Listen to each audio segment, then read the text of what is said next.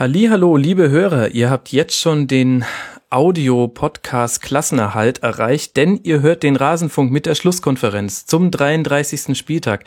Was kann es Besseres geben? Wir haben heute eine Folge, in der wir natürlich viel über den Abstiegskampf reden werden, ein bisschen auch über Europa League und vielleicht über die ganzen großen Abstie Abschiede, die es so gab. Nicole Czernoweski, Simon Rolfes, vielleicht Raphael van der Vaart, je nachdem, ob es noch eine Relegation gibt oder nicht. Vielleicht sogar einen, einen Abschied vom HSV im Gesamten. Und da war doch noch irgendwas. Ach ja, Steven Gerrard. Aber bleiben wir mal bei den großen Namen des Sports. Ich habe mir Gäste eingeladen und wir haben eine phänomenale Runde. Wir haben zum einen ähm, beim Podcast des Jahrhunderts in der rechten Ecke den Mann, der sich anhört wie Stefan Rommel. Jonas Friedrich von Sky. Hi. ja, äh, ich trage die blaue Hose. Ja. Das ist ein interessanter Fakt. Was ich mich ja immer gefragt habe, hörst du dich an wie Stefan Rommel oder, oder hört sich Stefan Rommel an wie du? Habt ihr das schon mal geklärt? Das ist eine verdammt gute Frage, ja. Äh, müssen wir unbedingt klären. Jetzt, wo du es sagst, ich weiß es nicht. Ja. Mhm. Ich werde euch mal in eine Folge zusammen einladen und dann können die Hörer mal raten, wer gerade spricht. Gut, und dann haben wir noch zwei weitere Gäste, die sich hm, sportlich spinnefeind sind, keine Ahnung, das müssen Sie jetzt klären. Sie haben auch eine gemeinsame Vergangenheit, auch das müssen Sie uns erklären. Zum einen Manuel, der bei Twitter als Heinz Kampke twittert. Hallo Manuel. Hallo Max, freut mich, dass ich da sein darf. Es ist sehr schön, dass du mit dabei bist. Und genauso schön ist es, dass Sascha mit dabei ist, der bei Twitter als Ed Rebiger unterwegs ist und in seiner Twitter-Bio stehen hat, Gründer der Fußballökumene Hamburg, Gewinner des goldenen Hashtags 2014. Das musst du uns erklären. Erstmal herzlichen Dank für die Einladung. Ich bin sehr gerne hier und äh, du gibst dann ein Zeichen, wann ich anfangen soll zu erklären. Oder jetzt. Ja, sehr gerne jetzt doch, ja. Ja. Ähm, die Fußballökumene Hamburg ist äh, eigentlich aus dem, dem Hass aller St. Pauli-Fans auf den HSV entstanden. Ich wollte dem ein bisschen entgegenwirken und äh, habe gesagt, wir sollen doch alle ein bisschen am selben Strang ziehen. Ähm, das ist so meine kleine Ökumene, die ich gegründet habe und ich habe immer mehr Mitglieder, aber dazu später vielleicht an anderer Stelle mehr. ja, da freue ich mich schon sehr drauf. Und ihr beide habt eine gemeinsame Vergangenheit. Das ähm, müsst ihr noch kurz den Hörern erklären. Da lasse ich Manuel den Vortritt. Es war ja deine Idee.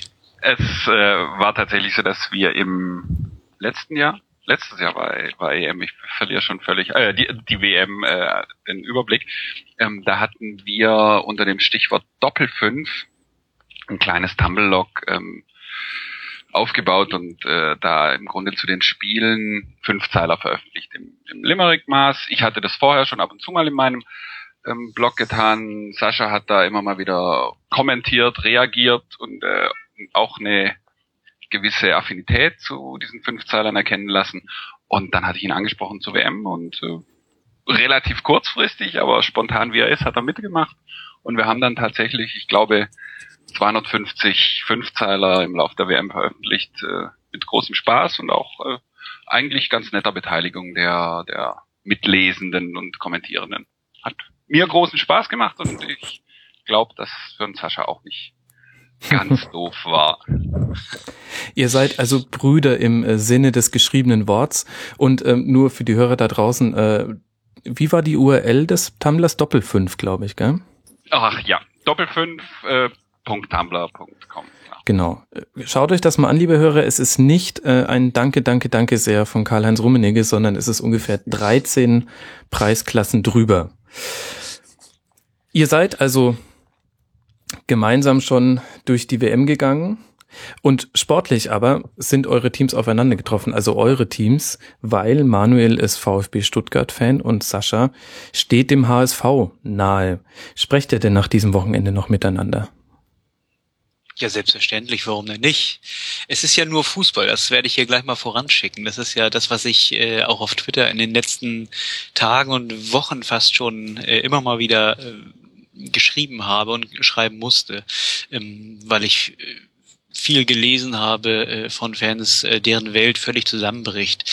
Äh, ja, es nimmt einen großen Teil des Lebens ein, aber auch nur ein Teil. Und insofern ist es nur Fußball und ich kann mit jedem Fan jedes Vereins äh, gut miteinander sprechen, auch wenn die Ergebnisse meines Vereins schlecht ausgehen. Ich bekomme langsam so einen Eindruck, warum du die Fußball-Ökumene gegründet hast. ich selbst bin Pfarrerssohn und ich muss sagen, du hast diesen pastoralen, versöhnlichen Ton schon sehr gut drauf. Fühlt sich gerade ein bisschen an, als würde ich mit meinen Eltern reden. Nun denn, dann lasst uns mal über das Spiel reden. Stuttgart gegen den HSV, der Abstiegs, Abstiegsknaller an diesem Wochenende.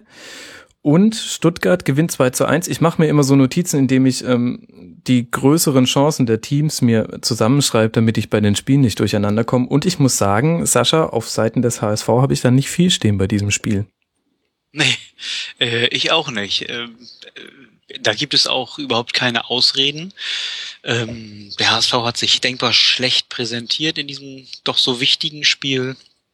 Ähm, ich glaube, es war was von 18 zu 5 Torschüssen die Rede. Ich bin mir nicht mehr ganz sicher, aber das spielt auch überhaupt keine Rolle. Also ähm, hat sich nicht präsentiert wie eine Mannschaft, die äh, wirklich mit aller Macht sich gegen den Abstieg äh, stemmt und ja ein bisschen duckmäuserisch will ich das nennen zu mhm. Werk gegangen und insofern geht der Sieg vollkommen in Ordnung in, in allen Belangen. Aber muss man das nicht hinterfragen, Jonas? Ich weiß nicht, wie deine, deine Meinung dazu ist. Man kann doch in so einem entscheidenden Spiel, in dem eigentlich ja auch die Voraussetzungen für den HSV gar nicht so schlecht sind. Sie können einfach mal den Stuttgartern den Ball geben und sich ein bisschen angucken, was die dann eigentlich unter dem Druck so fabrizieren. Muss man da nicht mit einer anderen Einstellung rangehen eigentlich? Ja, das ist, also das war ja, umso erschütternder ist das ja. Also das war ja eine Nichtleistung. Also ähm, du kriegst dann sogar noch das 1-0 vor die Füße. Ähm, und das in Stuttgart. Also wo dann der, der, der psychologische Druck war ja beim VfB. Ähm, und dann bist du zu Hause auch noch hinten. Aber also gestern hast du die ganzen Defizite oder das HSV, die man die ganze Saison irgendwie so übertüncht hat oder mit Mühe und Not übertüncht hat, die waren einfach nochmal so offen. Also natürlich hat der VfB ein sehr gutes Spiel gemacht, wirklich ein sehr gutes. Also in dem, in der einen Partie, würde ich sagen, waren fußballerisch so viele Chancen, die sie sich rausgearbeitet haben. Dafür braucht der HSV zehn Spiele. Ja, also, äh, und das ist jetzt, das ist jetzt keine Häme. Es ist einfach so. Also, da waren Spielzüge drin, das, das war, das war richtig guter Fußball.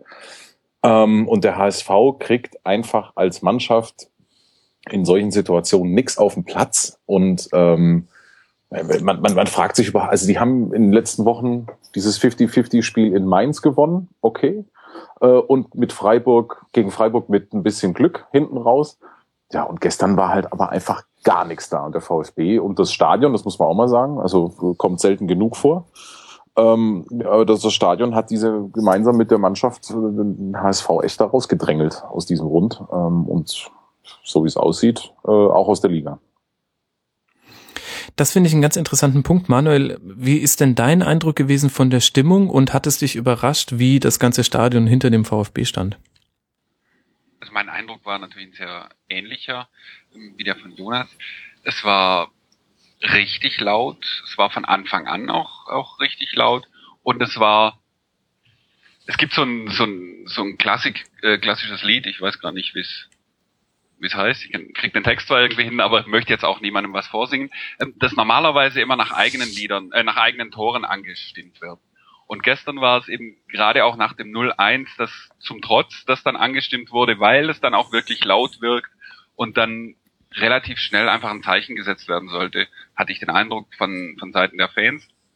Und zwar einfach auch, wie im, gibt ja sonst, ist es ja wie, wie überall, es gibt die eine, die Cannstatter Kurve, die aufsteht, die laut ist und dann vielleicht mal noch gegenüber. Haupttribüne gegen gerade eher, eher schwer, ähm, schwierig. Und das war gestern deutlich weniger der Fall. Also die sind von selbst aufgestanden und haben mitgemacht und wie gesagt, es war einfach unheimlich laut. Überraschend, was ja deine Frage war, fand ich es insofern nicht, als eigentlich auch schon gegen Mainz ähm, das nicht so ausgeprägt, aber, aber durchaus auch in eine ähnliche Richtung gegangen war. Mhm. Wie findet ihr den Hashtag Wir schaffen das? das ist so das Einzige, was ich irgendwie so, damit komme ich irgendwie nicht klar. Ich frage mich, warum sie es nicht cool gemacht haben und es einfach Mir schaffe das oder sowas gemacht Eben. hätten. Aber ich vermute nur, dass man gedacht hat, das ist dann äh, bundesweit nicht mehr kompatibel. Also das Einzige, was Ja, aber muss es doch auch nicht kann, sein. Na, aber ganz sein, ehrlich, aber äh, wir kennen doch die Seitenmacher, Müsli-Werbung alle, wir können das äh, durchaus lesen, so ist es nicht. Das ist, ist ja im Grunde nur der Versuch, denjenigen, die das verbrochen haben, eine Erklärung an die Hand zu oder eine Entschuldigung an die Hand zu geben.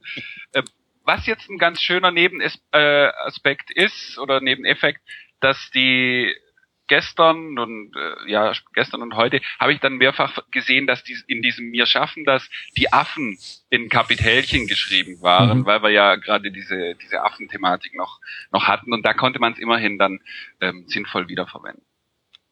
Also du spielst an auf äh, den Torjubel nach dem 2 zu 1, wo Martin Harnik und Konsorten sich wie Affen verhalten haben. Das kann man jetzt mal so sagen, ohne irgendwie was befürchten zu müssen.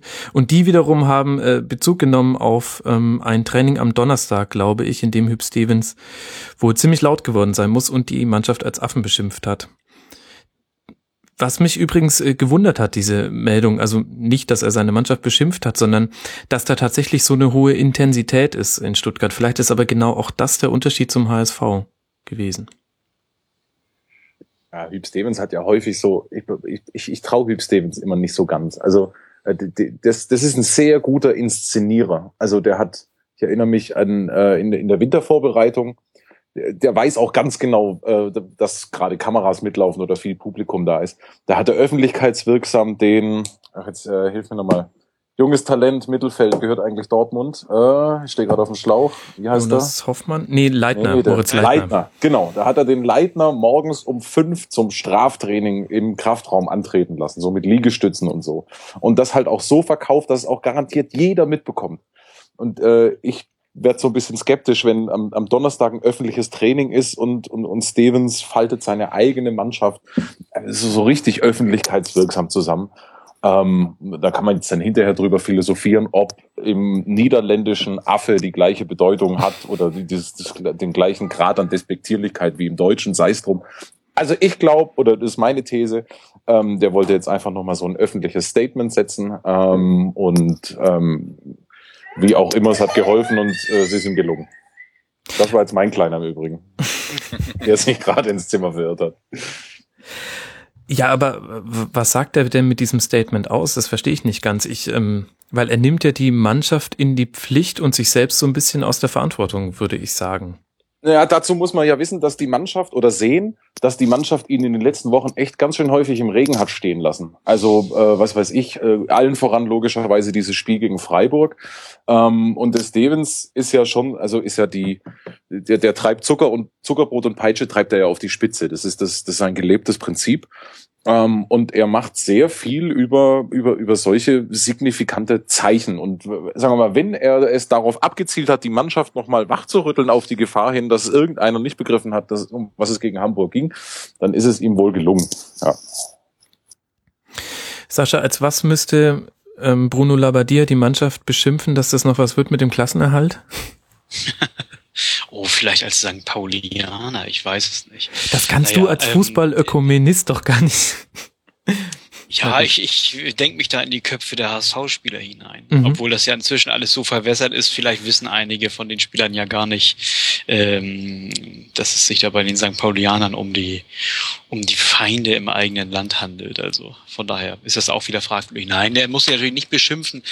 Ähm, aber wie er mit denen umgehen soll, weiß ich natürlich auch nicht. Also das ist aber ein, ein Problem, was ja schon seit Jahren, wenn nicht seit Jahrzehnten herrscht ähm, dass da eine gewisse Null-Bock-Mentalität ja vorherrscht, äh, die für mich, wie gesagt, unerklärlich ist und ähm, es sieht immer so aus, äh, wenn es nicht läuft, ist es, ist es nicht schlimm. Und wenn es gut läuft, dann spiele ich halt mit. Also ich, es ist für mich wirklich sehr, sehr schwer zu erklären und auch nachzuvollziehen. Aber so richtig äh, Pep ist da nicht in der, in der Mannschaft. Ist kein Zug in der Truppe. Und ähm, das haben andere Mannschaften dem HSV wirklich deutlich voraus. Und das Ergebnis sieht man letztlich jetzt. Also es war letzte Saison ja schon hart an der Grenze und äh, der oft zitierte Abgrund, an dem wir da standen. Nun sind wir einen Schritt weiter auch wenn es offiziell noch nicht offiziell ist, aber ähm, ja, man muss sich ja langsam mit dem Gedanken vertraut machen, dass wir nicht nochmal so ein Glück haben vor wie vor einem Jahr. Und äh, das ist das Ergebnis äh, jahrelanger Arbeit, die darauf gezielt hat. Ich fürchte ja fast, dass das gar kein Null-Bock ist, sondern ich fürchte ja fast, dass die Mannschaft nicht viel besser ist. Also wenn die Mannschaft einen guten Tag ja. hat und einen unglaublichen Aufwand betreibt, dann kommen so Spiele raus wie gegen Mainz. Ähm, Und wenn die Mannschaft nicht ans Limit kommt, dann haben sie einfach in vielen Bundesligaspielen keine Chance. So, äh, so ist es. Ähm, was jetzt ein bisschen verwunderlich ist, weil ja durchaus prominente Neu oder gute Neuzugänge dazugekommen sind, aber äh, da ist einfach in der Substanz und auch jetzt, wenn man die Mannschaft gestern so gesehen hat, also richtig viel besser ist die aber auch nicht. Also äh, mhm. das klingt jetzt irgendwie so ganz, ganz hart und, und, und so vernichtend, aber vergleicht das doch einfach mal mit den anderen Mannschaften, die viel, viel homogener sind und äh, einen ganz anderen Plan dahinter haben.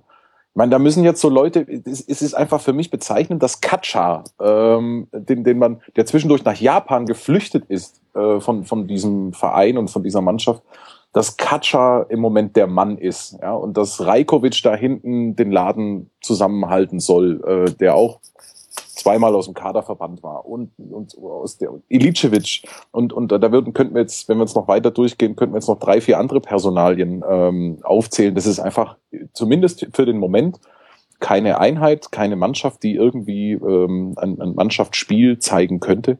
Naja, und wenn sie dann halt keinen richtig guten Tag hat, dann äh, verliert sie halt in Stuttgart so, wie sie verloren hat. Ja, das, das ist natürlich ein Paradebeispiel der, der verfehlten Personalpolitik beim HSV, wenn man so will. Ähm, einerseits äh, die Spieler, die womöglich ähm, ja das Kampfgehen haben, so wie Katscha und Rajkovic, äh, ja, die am liebsten zum Teufel zu schicken Und äh, es ist ja wirklich ein, ein, Treppenwitz, dass man wirklich auf die in dieser Schlussphase äh, nur noch bauen muss. Und andererseits eben äh, diese wirklich teuren und eigentlich ja wirklich guten Spieler wie, wie Holtby und Lasogga äh, äh, zu verpflichten für sehr viel Geld. Und die bringen über eine Saison gesehen, auch verletzungsbedingt, aber ähm, das ist nicht das Entscheidende. Die bringen einfach nicht genug Leistung, die bringen die Qualität nicht mit. Und ähm, tja, also da leistet unser Scouting wirklich äh, seit Jahren sehr gute Arbeit. Also wirklich alle zu vergraulen, die im Grunde etwas bringen könnten und die, die, äh, wenn es darauf ankommt, eben nichts zeigen, die statten wir mit guten Verträgen aus. Wobei, wobei mich gerade die Personalie Louis Holtby da schon also der Mann gibt mir einfach ein Rätsel auf. Es gibt, es gab ja dieses Video von ihm, wie er sich vor der Fankurve rechtfertigt. Und hat mal gesehen, dass der noch nach Abpfiff, also der war ja eine, eine Pyrofackel auf zwei Beinen. Wunder, dass es dafür keine Platzsperre gab. Und ähm, trotzdem bringt er es so wenig auf den Platz. Ähm, meinst du, er wird jetzt dann Van der Vaart ersetzen, der die fünfte Gelbe gesehen hat? Und ist das was Gutes für euch? Das ist äh, eine schwere Frage. Das kommt auf die Tagesform an. Also als ich dieses Video gesehen habe, äh, hat es mich sehr gefreut, weil man steckt in diesen Spielern ja nicht drin und äh, es ist ja immer schnell das Wort vom äh, äh, ja, jetzt fehlt mir das Wort äh, von den Absahnern, von den Legionären oder von den Söldnern, genau, das habe ich gesucht. Ähm, und er machte in diesem Video alles andere als den Eindruck eines Söldners. Das hat mir sehr gut gefallen. Ähm, gleichwohl hat das natürlich überhaupt nichts mit der Frage zu tun, ob er die Qualität mitbringt, jetzt am letzten Spieltag nochmal äh, äh, ja, so aufzutrumpfen, dass Schalke wirklich geschlagen werden kann und auch, äh, dass das dann am Ende reicht. Das wissen wir nicht. Das hängt aber nichts von der Einstellung zum Verein oder zum Club ab. Also wie gesagt, das Video äh, habe ich, hab ich gerne gesehen. Das hat mich gefreut, dass er die Einstellung mitbringt.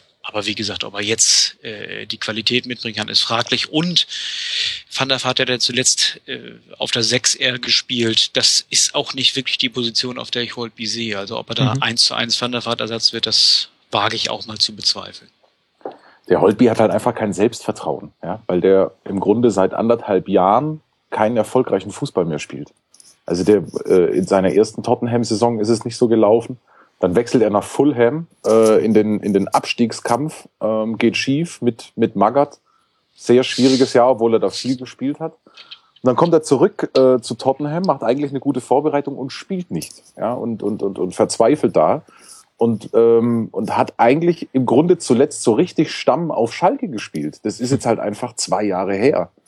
So, und dann kommst du in eine Mannschaft ähm, mit dem Namen, mit den Erwartungen, in einer Mannschaft, in der es halt auch nicht läuft. Und das ist dann so dieser, und, und die Geschichte könntest du im Grunde fünfmal erzählen. Ähm, da entsteht dann so dieser Effekt, dass Spieler komischerweise schlechter werden, wenn sie, äh, also das ist jetzt die sozusagen plakativ ausgedrückt. Äh, das ist natürlich schon auch ein Teil der Wahrheit, dass viele Einzelspieler individuell echt nicht die Leistung gebracht haben, die sie eigentlich imstande sind. Also äh, Müller vor, äh, vor allem, da, da ist, war ja gar nichts über das gesamte, über die, über die gesamte Saison betrachtet. Und Holtby genau das gleiche im Grün. Aber es ist dann in jedem Einzelfall auch irgendwie immer erklärbar. Das ist das Doofe. Und das Problem ist, dass sich echt ein Haufen Leute aus der Preisklasse äh, dort jetzt zu einer Mannschaft zusammengefunden haben. Der Wühltisch des Transfermarkts so ein bisschen. Sehr schön. Ja.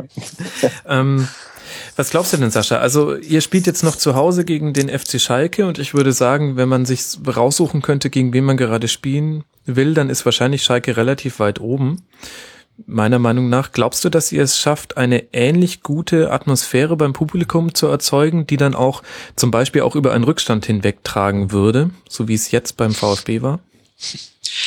Also erstmal muss ich ja sagen, ich hätte gegen einen Verein noch lieber gespielt, äh, das ist FC Bayern.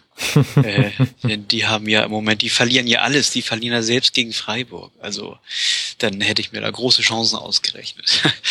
Nein, also ähm, Jetzt habe ich über meinen kleinen Schwenker die eigentliche Frage vergessen. Aber äh, Schalke ist äh, schlagbar, ja. Die Frage ist, äh, ob Schalke auch für den HSV schlag, äh, schlagbar ist. Also, wie gesagt, im Moment ist es wirklich, äh, wie Jonas schon sagt, auch eine reine Kopfgeschichte, glaube ich.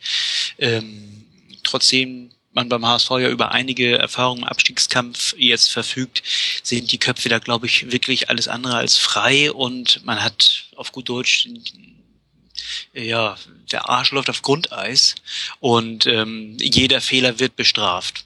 Und zwar mhm. bitter. Und hinzu kommt, dass man es eben aus eigener Kraft auch nicht mehr äh, bewerkstelligen kann. Also selbst bei einem Sieg gegen Schalke ähm, ist man immer noch abhängig von äh, Ergebnissen auf anderen Plätzen und das macht es, glaube ich, insgesamt alles zu schwierig für den Kader des HSV, da wirklich zu bestehen. Mhm. Und meine Frage ging ja auch so ein bisschen in die Richtung, ähm, ob da Unterstützung vom Publikum kommen kann. Wie schätzt du das ein? Ähm, wenn es läuft. Das ist das Schlimme. Hm. Äh, also nein. Des HSV. genau, um es kurz zu machen, nein. Ähm, das Publikum hat wahnsinnig gute Ideen, äh, die zum Anfang des Spiels greifen äh, und die auch nach einer Führung wunderbar greifen. Nur wenn dann äh, ein Gegentor fällt, dann schwenkt das eben auch sehr schnell wieder um. Äh, das reicht ja bis hin zu Pfiffen zur Halbzeitpause, wenn das Ergebnis oder das Spiel nicht so läuft wie zuvor erwünscht. Es ist leider ein sehr, sehr kritisches Publikum und von daher befürchte ich, dass sollte man zur Pause hinten liegen, ähm, dass das Publikum dann eben nicht die Mentalität hat zu sagen, jetzt nochmal alles geben und wir gehen hier gemeinsam unter oder wie immer man das äh, interpretieren sollte, sondern dass es eher ein bisschen kritischer mit den Spielern umgeht. Wobei man dazu sagen muss, fand ich, dass das Publikum, sagen wir mal, in den letzten zwei, drei Jahren besser war als die Leistung, die man auf dem Platz zu gesehen hat. Also ich finde, das ist manchmal, gelinde gesagt, sogar erstaunlich, dass einfach immer noch zuverlässig mehr als 50.000 kommen. So in mitten mhm. der, in der Saison und so weiter. Also ich finde, der HSV hatte eigentlich zwischendurch echt Phasen, in denen sie mit Fug und Recht das Stadion äh, eigentlich leer gespielt hatten. Ja. Ja. Aber du hast natürlich auch recht. Äh, unter, wenn es wenn's nicht läuft, dann ist das Heimpublikum nicht immer eine Hilfe. Das ist auch wahr. Und das ist ja ganz im Kontrast zum VfB, wo wir Manuel mal wieder noch in die Runde holen können. Manuel, ich habe ähm, das Spiel gesehen und habe mir gedacht, mit jeder vergebenen Chance, und ihr hattet ja, glaube ich, 22 Torschüsse, was Saisonbestwert war, mit jeder vergebenen Torchance war ich mir sicherer, ihr fangt noch das 2 zu 2. Wie ging's dir? Ja, ist ja klar. Ähm, geht uns natürlich allen so mit der, auch mit der Geschichte im Hinterkopf, wie oft das letztes Jahr war, wie oft das auch diese Saison war, dass man zum Schluss noch ähm, Tore gefangen hat. Und ist klar, du guckst deinen Nachbarn an und jeder sagt und weiß oder glaubt zu wissen, wenn jetzt nicht das äh, 3 zu 1 fällt, das 4 zu 1, das 5 zu 1, dann fängst du am Ende noch ein. Auf der anderen Seite war der HSV halt wirklich so schwach. Also kein Torschuss äh, irgendwie in der, in der zweiten Halbzeit oder keine Torchance zumindest. Es gab ja, Juru hat mal aus 40 Metern geschossen und dann waren sie noch ein, zwei Mal in der, in der Nähe des Tors. Also eigentlich sprach wirklich so überhaupt nichts dafür, dass der HSV noch ein Tor schießen könnte. Aber klar, das 1 zu 0 war auch aus, aus dem Nichts gefallen. Insofern haben wir schon gelitten. Also einerseits ganz viel Freude gehabt an dem, ähm, wie die Mannschaft da aufgetreten ist, äh, wie sie wirklich auch es gab mal eine, eine kurze Phase Mitte der Mitte der zweiten Halbzeit, wo man das Gefühl hatte, ah, jetzt wollen sie doch bisschen mehr verwalten. Ähm, da hatte ich ein bisschen Sorge. Es war dann aber gerade auch die Phase, wo vielleicht auch die Davi schon ein bisschen ähm, erschöpft war, wo dann es aus meiner Sicht sehr glücklich war, dass Maxim dann auf den Platz kam, von dem man weiß, der will nicht verwalten, der will nach vorne spielen. Ähm, und das haben sie dann auch wieder, wieder forciert und hatten dann ja zum Schluss hin noch ein paar Chancen. Und es ist schon bitter, wenn für, für ein, jetzt aus HSV-Sicht gesprochen, dass es eigentlich in den letzten zehn Minuten, wo es wirklich um ganz viel geht, es denen überhaupt nicht gelungen ist, nochmal in, in Tornähe zu, zu kommen. Äh, der VfB hat dann vorne, klar, ein bisschen an der Eckfahne rumgespielt, aber es ist dem HSV überhaupt nicht gelungen, dann nochmal in Situationen reinzukommen. Und wenn es nur gewesen wäre, dass der Torwart den langen Abschlag ähm, nach vorne bringt, insofern das Zittern jetzt situationsbedingt hielt sich dann tatsächlich in Grenzen. Das war so eine allgemeine Befürchtung, da könnte irgendwie noch was passieren. Aber es gab eigentlich vom Spielverlauf her so gut wie nichts, wo man, keine Situation, wo man, wo man jetzt wirklich konkret Angst haben musste. Wer hätte das vor diesem Wochenende gedacht? Und ich finde ja, also ich muss sagen, ich bin wirklich ähm, ziemlich beeindruckt von eurer Mannschaft. Ich mag auch, wie sich da so ganz verschiedene Charaktere zusammengefunden haben. Und für mich ist so ein bisschen der Schlüssel widersprich mir gerne, wenn du es anders siehst, ähm, es ist die Doppelsechs, ähm, wo du auf der einen Seite ähm, Christian Gentner hast, der einfach vorangeht, der einfach schon alles erlebt hat und der auch eine unglaubliche Ruhe auch in vielen Situationen ausstrahlt und gleichzeitig entdeckt hat, dass er Tore schießen kann. Und auf der anderen Seite ist Seredier, der für mich eigentlich einer der besten Transfers dieser Saison war, wenn man mal nur den Wert bemisst, den er in die Mannschaft gebracht hat, in die er gewechselt ist. Der hat mich auch sehr überzeugt jetzt in allen Spielen ja, also die, diese Doppelsechs ist wirklich stark, ist äh, Gentner auf der einen Seite, der gerne mal ein bisschen unter Wert ähm, verkauft wird, der natürlich auch nicht so auffällig spielt und der manch, es gab auch Phasen, wo er ein bisschen tranig wirkte, was jetzt derzeit überhaupt nicht der Fall ist. Der geht voran, der gewinnt die Zweikämpfe an der gegnerischen Eckfahne. Ähm, das ist wirklich sehr, sehr beeindruckend. Ähm, und Seredier, ich habe manchmal schon ein bisschen, bisschen Sorge jetzt, äh, Max an den Frisuren und an der Nationalität liegen, dass man dann immer mal ein bisschen an Arthur Bocard denkt, der hm. äh, ja ein ähm, seltsamer Kantonist manchmal war, der einfach sehr gefährliche Dinge gemacht hat. Serrier, äh, Serredier tut es auch, aber äh, es passiert jetzt vor allem zuletzt auch seltener, dass es dann wirklich eng wird. Er war in den ersten Wochen, die er da war, schon immer mal wieder an Gegentoren beteiligt oder in unmittelbarer Nähe, wo man dachte, ja, so ganz glücklich ähm, ist es dann nicht. Mich hat gerne mal auch ähm, irritiert, dass er seine Mitspieler auf äh, aus drei Metern auf Hüfthöhe, anges Hüfthöhe angespielt hat, die dann auch äh, bisschen Schwierigkeiten hatten, damit umzugehen. Aber was er natürlich am Bällen gewinnt und ähm, was er auch mittlerweile nach vorne bewegt, hat gestern wieder auch zum Schluss zwei schöne Bälle gespielt, die Riesenchance von Timo Werner auch nochmal eingeleitet.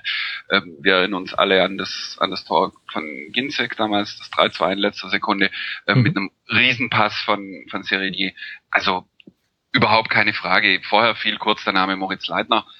Es wäre schwer vorstellbar mit, mit Leitner und ich mag den als Spielertypen wirklich. Ähm, dass die letzten Wochen so verlaufen wären, wenn da Leitner Gentner auf der 6 gespielt hätte oder auch Rueso Gentner. Kann ich mir so nicht vorstellen. So, und jetzt geht's nach Paderborn. Auswärts, entscheidendes Spiel. Ihr seid jetzt auf dem Relegationsplatz mit einem Punkt Vor- und Vorsprung und Rückstand auf die jeweils nächsten Plätze. Ähm, ist ein bisschen doof, aber wie ist dein Gefühl? Ich finde es wirklich. Wie geht's dir dabei? was macht es mit mir? Ja, ach ja, genau sowas. Was, was macht das mit dir? ähm, also ich stand gestern nach dem, nach dem Spiel so in der Stadt, hatte mich, beziehungsweise andersrum, Woche zuvor, Mainz-Spiel eigentlich wusste man klar das leichteste der drei Spiele, weil der Gegner am wenigsten, für den geht's um nichts mehr, der ist die, wenig, die wenigste Gegenwehr zu erwarten, hat sich dann gestern als äh, falsch erwiesen, aber grundsätzlich ähm, war so und dann geht man nach diesem Mainzer Spiel in die Stadt äh, und ist sehr euphorisch, weil man einfach ein unglaublich positives ähm, Gefühl hat, also ging zumindest mir so und dann kommt das nächste Spiel, das eigentlich schwierigere, entscheidendere, gewinnt es in einer wirklich beeindruckenden Art und Weise und ist doch sehr reserviert. Das hat natürlich mit den Ergebnissen auf den anderen Plätzen zu tun und mhm. Äh, damit, dass du halt dann doch weißt, na, du fährst nach Paderborn, die wissen ganz sicher jetzt, anders als, Entschuldigung, wenn ich da drauf rumreite, als der HSV, äh, was sie zu tun haben in diesem letzten, in, letzten, in diesem letzten Spiel und worum es geht. Und ähm, naja, da zu gewinnen. Ich, ich habe noch das Hinspiel gegen ähm, Paderborn in äh, Hinterkopf. Das war nicht wirklich beeindruckend seitens des VfB, ganz im Gegenteil. Jetzt ist die VfB-Mannschaft von damals und jetzt, glaube ich, noch schwer zu vergleichen. Und trotzdem, lass die Paderborner in Führung gehen durch, ja, durch eine Standardsituation wie jetzt äh, gestern, dann kann das schon sehr, sehr eng werden. Und dann kannst du dir auch nichts davon kaufen, dass du halt am Ende wieder ähm, mehr Torchancen dir erarbeitet hast. Davon gehe ich einfach aus. Also ich gehe schon davon aus, dass der VfB ähnlich auftreten wird, wie er es jetzt auch gegen, gegen Mainz und gegen HSV getan hat. Aber ja, das Zittern ist, das Zittern ist groß, kommt dann noch dazu, dass du halt gegen den HSV nicht das dritte und das vierte Tor gemacht hast, um zumindest schon mal Punkt, äh, nach Toren mit Hannover gleichzuziehen. Mhm. Das heißt, du musst eigentlich darauf hoffen, dass, dass Freiburg mit drei Toren äh, oder mindestens zwei Toren Unterschied gewinnt, dass du doch noch eine kleine Rückfalloption hast im, ähm, im, für den Fall, dass du unentschieden spielst. Aber ich bin da schon noch sehr, sehr besorgt. Also ich bin guter Dinge, dass die, dass der VfB ein starkes Spiel machen wird, ein gutes Spiel machen wird, aber ich habe schon großen Respekt, sagt man ja in solchen Fällen, äh, aber ist auch wirklich so vor, vor Paderborn. Und ähm, sehe da, bin da jetzt überhaupt nicht ähm, euphorisch in, in dem Sinne. Mhm. Ich äh, diagnostiziere eine Mischung aus Uwe Seeler und Matthias Sammer. Du machst dir Sorgen um deinen Verein und hast aber großen Respekt vom Gegner und äh, vor dieser Aufgabe, die kommt. Was soll ich sagen? Das ist halt so. Ich meine, solche Worthülsen entstehen ja nicht aus äh, aus nichts. Also das, da steckt ja was dahinter. Es ist ja tatsächlich so. Also die Hanno äh, Paderborn, ja Hannover, Paderborn macht es wirklich sehr, sehr anständig. Äh, hat, wie wir alle wissen, großes Pech gehabt gestern. Ähm, und da musste er erstmal gewinnen. Und mhm. da hinzufahren und wirklich gewinnen zu müssen, ist äh, kein Spaß. Das können wir doch jetzt eigentlich zum Anlass nehmen, um auch dann über das Paderborn-Spiel zu reden. Die haben auf Schalke gespielt, 1 zu 0 verloren, obwohl sie gefühlt 10 zu 0 Torchancen hatten. Und ähm, bevor wir über Schalke reden, vielleicht erstmal zu Paderborn. Jonas, wie schätzt du die ein? Ich finde, ich find, dass die ein bisschen schnell abgeschrieben werden von ähm, der Mehrheit der Fans und Medien. Ja, also sie wurde auch ein bisschen schnell in die Liga reingeschrieben. Also ich weiß noch, in der Hinrunde erinnere ich mich, da war äh, im Grunde schon klar, dass die auf gar keinen Fall absteigen. Also das, das ist halt das, das Übliche. Kein, also ich muss, ich müsste, es sind zwei Dinge. Erstens, ich müsste fünf Besen fressen, wenn sie drin bleiben. Ähm, zweitens, ich finde, die sind schon jetzt viel, viel weiter, als es Fürth jemals war und als es Braunschweig jemals war in den letzten zwei Jahren. Und äh, deswegen, also einfach nur grandios eigentlich, was die für eine Saison spielen.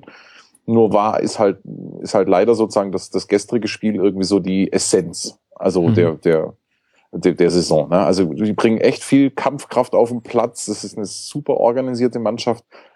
Am Ende fehlt dann halt einfach die Qualität und die siehst du am ehesten vorne. Also wenn du dann halt so eine Chancenverwertung äh, hast an, an so einem Tag, in so einem wichtigen Spiel. Schalke hat ja nichts gemacht. Also die haben, die, denen fällt dann irgendwann mal das 1-0 vor die Flinte und dann drücken sie ab. Ansonsten haben wir nicht mal selber abgedrückt. Noch nicht mal selber. Gegner ja, schießen ja, lassen. Aber Grünemeier, wie, wie, wie bitte? Ja, stimmt. Ja, jetzt wo du sagst, ja, natürlich haben wir ein Eigentor. Ähm, ja, und dementsprechend, das sieht nicht gut aus. Ich würde es ja aber auch nicht abschreiben. Also das ist selbstverständlich ist das so, dass die Stuttgart auch schlagen können. Also muss halt ein bisschen was zusammenkommen. Und aber eins finde ich, kann man jetzt schon mal sagen, das ist, äh, das ist verglichen mit diesen anderen Außenseiter-Aufsteigern der letzten Jahre waren die echt zwei, drei Klassen besser. Also als Braunschweig und als Fürth. Und das ist ja letzten Endes das, woran die sich als SC Paderborn messen müssen. Mhm. Ähm, und dementsprechend äh, auf tolle Bereicherung und jetzt schon tolle Saison. Das möchte ich auch sagen, das was Jonas eben sagte. Also ich habe ja in meinem eigenen Blog in einer kleinen Saisonvorschau ähm, äh, Max Merkel-esk die Endtabelle getippt und da habe ich Paderborn natürlich auf Platz 18 getippt. Wer hätte das denn nicht gemacht? Jetzt stehen sie auch da, aber sie haben äh, im Grunde eine so tolle Saison gespielt und sie haben weitaus mehr Punkte geholt, als ich es je für möglich gehalten hätte. Und äh, insofern kann ich da letztlich, obwohl es tatsächlich Platz 18 derzeit ist, äh, auch nur meinen Hut vorziehen. Die spielen wirklich eine gute Saison, sind sehr organisiert, wie Jonas sagt. Äh, und äh, darin besteht übrigens auch so ein bisschen meine Resthoffnung für den letzten Spieltag. Also äh, sollen sie doch bitte noch einmal gut organisiert sein und dann ein Tor mehr schießen als der Gegner. Dann käme übrigens auch äh, mein Absteigertipp komplett hin. Also ich habe ja, das muss ich hiermit auch einmal noch erwähnen, äh, Stuttgart und Paderborn als direkte Absteiger getippt vor der Saison. Ähm, der Saisonverlauf zeigt mir, ganz so falsch liege ich doch nicht, aber eben doch entscheidend falsch, wie ich im Moment sehe. Also ich hoffe, dass Paderborn noch einmal wirklich die Leistung abrufen kann, die es auch im Grunde da die komplette Hinrunde abgerufen hat für seine Verhältnisse und äh, dann bin ich, dann gehe ich zufrieden raus. Aber amtlicher Tipp, das muss man mal sagen. Äh, Stuttgart als Absteiger. Max Merkelesk, du hast es selber schon gesagt. Ja. Wir hatten uns damals auch drüber unterhalten, schriftlich. Ich war nicht einverstanden, aber Sascha versteht mehr davon als ich. Wie muss Nein. man sich das eigentlich vorstellen, wenn ihr euch schriftlich unterhaltet? Werft ihr euch dann mit äh, Schüttelfersen um äh, Schüttelreime um die Ohren? Ausschließlich, ja. Blankverse. Ja, ja, anders geht's gar nicht. Ich wundere mich auch heute ein bisschen drüber, dass er dass, dass der gute Manuel da noch nicht äh, ja, den Hut in den Ring geworfen hat und reimt. Und dann möchte ich das aber auch nicht machen. Ja, erstaunlich wenige Jampen bisher, das ist mir auch aufgefallen in dieser Folge. aber gut, jede Ausgabe ist immer nur so gut wie seine Gäste. Apropos besonders gut. Da können wir ja noch kurz über Schalke reden. Schalke ist ja irgendwie, keine Ahnung, wie Weihnachten, da brennt immer der Baum, Badamts. Ähm, Entschuldigung, der kam spontan. Ähm, Stimmungsboykott, aber auch Spielboykott. Alle boykottieren sich gegenseitig. Es ist furchtbar mit anzuschauen. Unglaubliche Zerfleischungstendenzen. Ich weiß gar nicht. Ähm, Jonas, was passiert da im Aufschalke? Wie kriegen die das immer hin, sich so selbst in so Miseren reinzuspielen? Also das ist echt äh, Stoff für massige Diplomarbeiten. Also das ist wirklich so. Das ist, es ist ein totales Mysterium, eins der letzten ungelösten Rätsel, finde ich. Dieses, dieses Gesamtkonstrukt Schalke. Ich werde es nie verstehen, wirklich. Also das ist eigentlich auch aussichtslos, das irgendwie zu, zu erklären, zu versuchen. Ähm, also Fakt ist auf jeden Fall mal, dass ähm, Busbelagerung und äh, Eingangsbelagerung bei einem Tabellenfünften außergewöhnlich sind, sagen wir es mal so. Ähm, klar ist auch, dass es dann aber irgendwie so über die letzten Wochen schon verständlich ist, weil das ist sowas von untertourig, wie diese Mannschaft spielt. Das ist schon echt bitter. Ähm, dann ist es halt auch irgendwie so, dann, dann werfen die den Trainer raus, Jens Keller, ähm, weil man, weil, weil die Mannschaft, weil die Mannschaft eigentlich auch nie an ihr Limit oder selten an ihr Limit gekommen ist. Hey, und dann äh, ist es eigentlich nicht zu erklären, warum man über Roberto Di Matteo, warum da, warum das irgendwie keinen interessiert, äh, dass, dass sich da genau nichts geändert hat. Das mhm. ist nüchtern und rational vollkommen unerklärbar.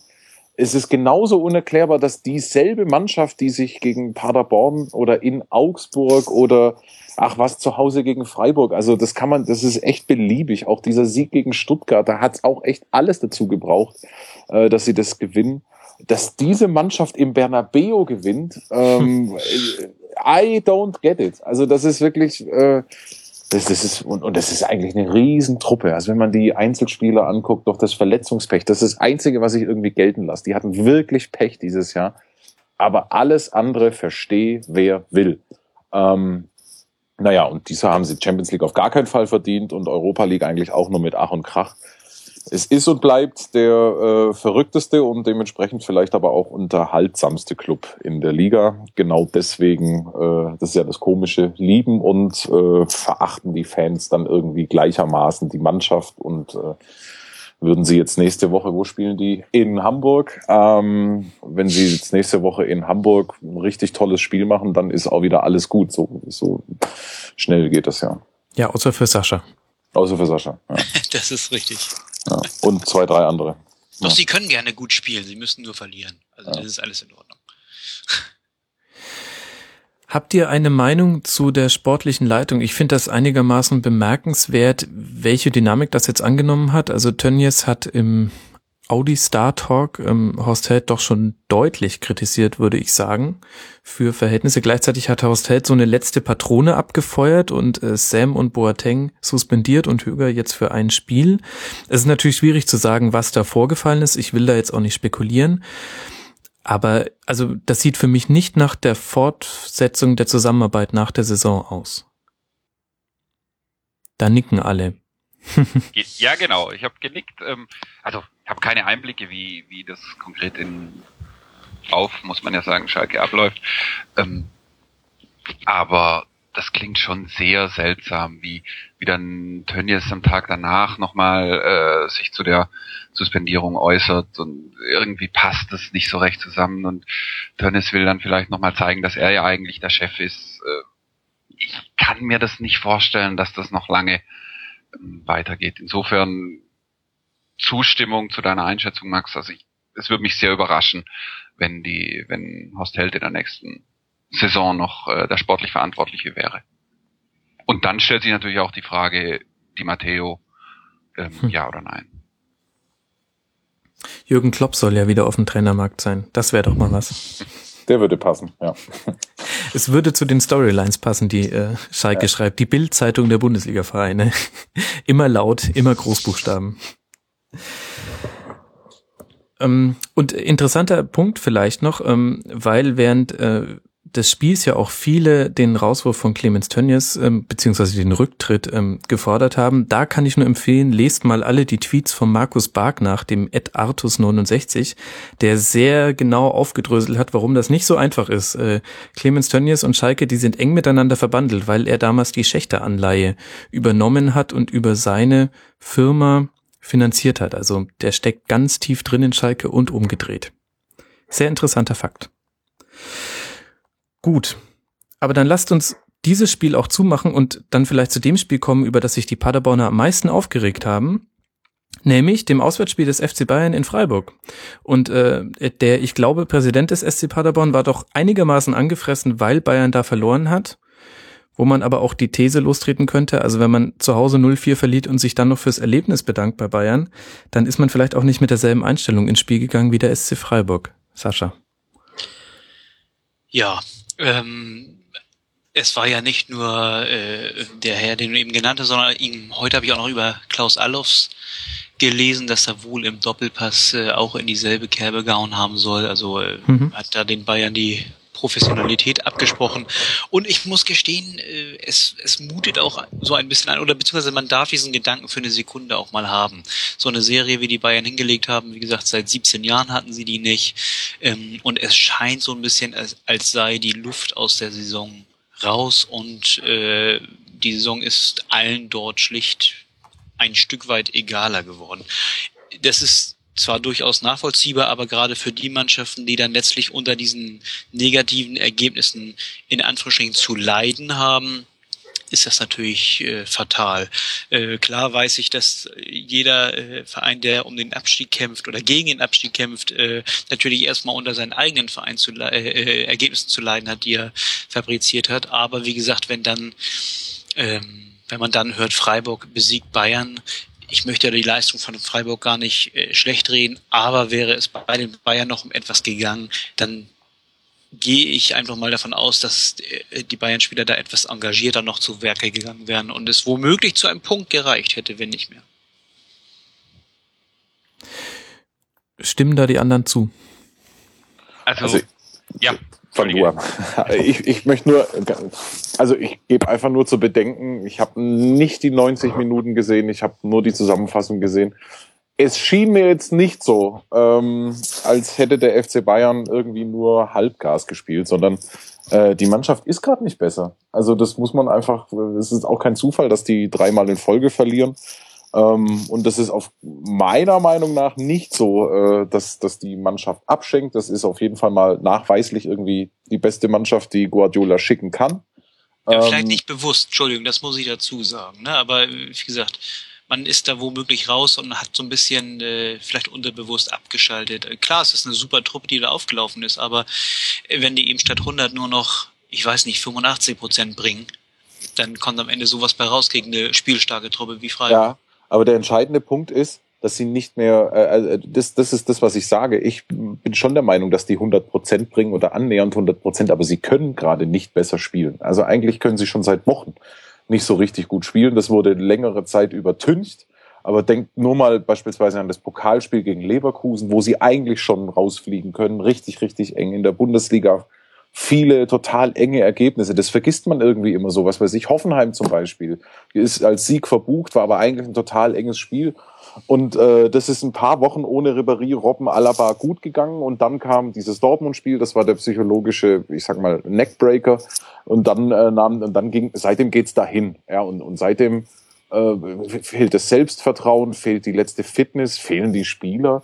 Hey, und dann äh, läuft im Übrigen halt auch jeder mit äh, gegen, gegen den FC Bayern mit Schaum vorm Mund auf und dann gewinnt halt auch mal Augsburg dann und, und, und Freiburg hat halt auch einfach Glück gehabt. Also das ist eigentlich steht's doch bei dem Spiel längstens 2-0, vielleicht sogar 3-0. Ähm, und das dann in der 88. oder wann war es? Ja, 88. Äh, 88. Das dann P was für eine Geschichte Petersen äh, dieses dieses dieses Tor macht es war einfach Glück. Also nichts nix anderes. Aber, sage ich auch dazu, selbstverständlich äh, musst du, hat, hat man als SC Paderborn jetzt auch nicht die Muße, um sich 90 Minuten hm. äh, Freiburg gegen Bayern anzugucken. Und deswegen kann ich das Ur Urteil natürlich schon verstehen.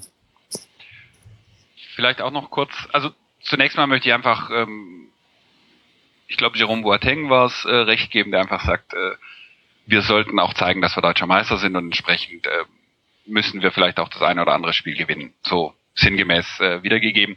Dass die Bayern nicht bewusst abschenken und auch nicht freiwillig abschenken, völlig klar, dass sich Paderborn ärgert, dass sich Stuttgart ärgert, dass sich Hamburg ärgert, auch völlig klar. Und ich kann auch äh, Klaus Allofs, ähm, ja, der hat vielleicht noch andere, äh, eine andere Agenda, aber ich kann das so ein bisschen nachvollziehen, dass er sich da ähm, echauffiert. Was ich tatsächlich bemerkenswert finde, ähm, ich habe vor 2011 war es mal äh, mir angeschaut, äh, wie viele Spiele Mannschaft feststehende Meister sozusagen verloren haben in den in der Bundesliga-Historie. Da hatte Bayern natürlich bei weitem die meisten Spiele als feststehender Meister bis 2011 29 Spiele, wo sie quasi schon Meister waren, haben vier davon verloren. Dann, dann wurden sie nochmal mit Heinkes Meister, da haben sie fünf gewonnen, eins verloren, also 35, 35 Spiele, vier verloren über 40 Jahre hinweg.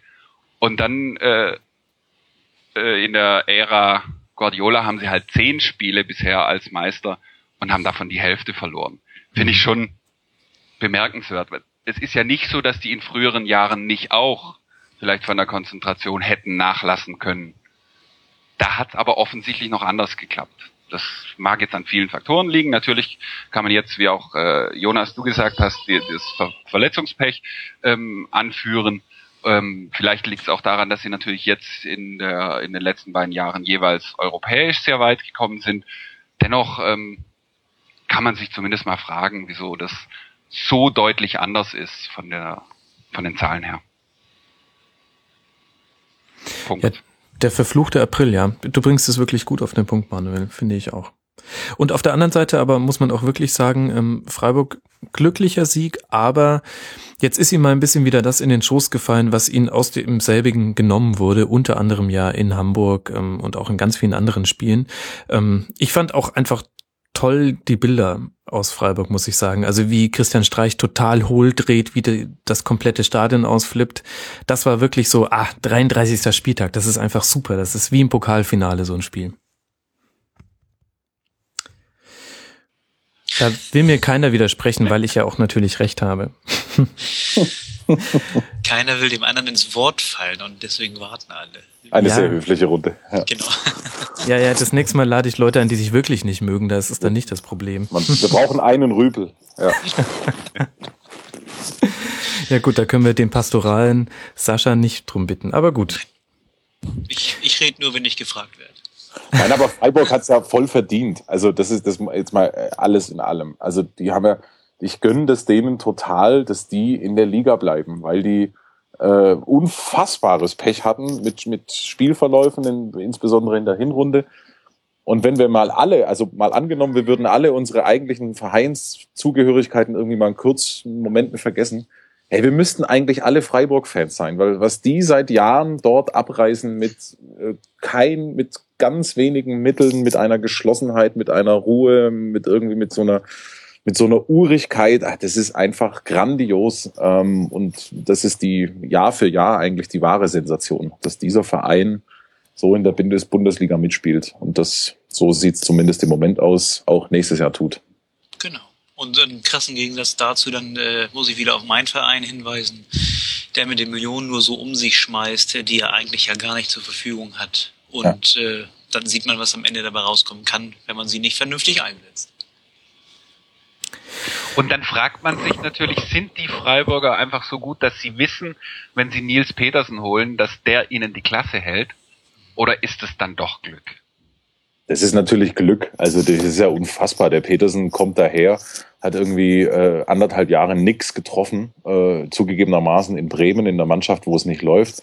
Und dann war, war das nicht gleich sein erstes Spiel gegen mhm. Frankfurt, mhm. ja. äh, wo ihm, ich meine, die Tore, die der schießt, die fallen ihm ja aber auch einfach so direkt auf den Fuß jedes Mal. Also das ist ja nicht so, dass der da eine, dass der da unmenschliche Hütten erzielt, sondern die, die, der kriegt die einfach. Also ich meine, das, das Tor gestern, das ist, ohne das irgendwie schmälern zu wollen, aber das fällt ihm ja einfach vor den Fuß. Und das ist ihm, glaube ich, ich glaube, genau das Tor hat er dies Jahr schon viermal geschossen. Also ja. einfach so ein, äh, einfach ein Konter nach vorne und wirklich perfekt auf den Schlappen äh, ja, das ist einfach irgendwie so eine und, und die Freiburger, das ist ja wirklich so, die bringen den ja nicht von Anfang an, weil sie wissen, äh, dass er als Joker einfach brutal gefährlich ist. Ähm, und das ist, äh, ach, das ist einfach so eine so eine Geschichte, die kannst nicht planen. Das ist einfach total absurd, ähm, dass das so funktioniert, wie es funktioniert. Ja. Und, aber irgendwie total erfreulich. Also wirklich, äh, das ist äh, mega positiv. Man kann es ihm gönnen. Wie gesagt, achso, Entschuldigung. Und wollte nur noch sagen, und wie gesagt, Sie dürfen gern nächste Woche, der Glas Rese sollte jetzt weghören, ähm, deutlich gewinnen, um dem VfB, wie gesagt, die Rückfalloption zu sichern. Um alle Hörer mit ins Boot zu holen, Freiburg nächste Woche bei Hannover. Und die sind auch im Aufwärtstrend. Die stehen jetzt bei 34 Punkten, weil sie gewonnen haben in Augsburg 2 zu 1. Sascha, damit hättest du nicht gerechnet. Nein, wer hätte das schon? das Nicht mal der Max Merkel dieser Runde hat das vorhergesehen. äh, das war jetzt, glaube ich, der erste Sieg Hannovers in der Rückrunde, äh, wenn ich ja. mich nicht täusche. Und dann noch bei einem Club, der ja in die Europa League möchte und das letztlich wohl auch schafft, aber äh, ja doch noch ganz schön zittern muss. Also ähm, es gibt so einige. Sind schon durch glaube ich. Das sind schon durch. Mhm. Äh, Drei Punkte Vorsprung ja. und ähm, ja, ja, gut, ja, alles klar. Ich habe es gerade noch mal vor mir. Gut, theoretisch wäre es eventuell noch möglich, dass Bremen. Äh, nee, die, die spielen ja gegeneinander, Bremen und Dortmund. Ach, ach ja. Nee, alles klar, okay, dann, äh, dann verzeiht mir das. Aber äh, wie gesagt, mit den oberen Tabellenregionen, da habe ich mich in den letzten Wochen eh nicht so befasst.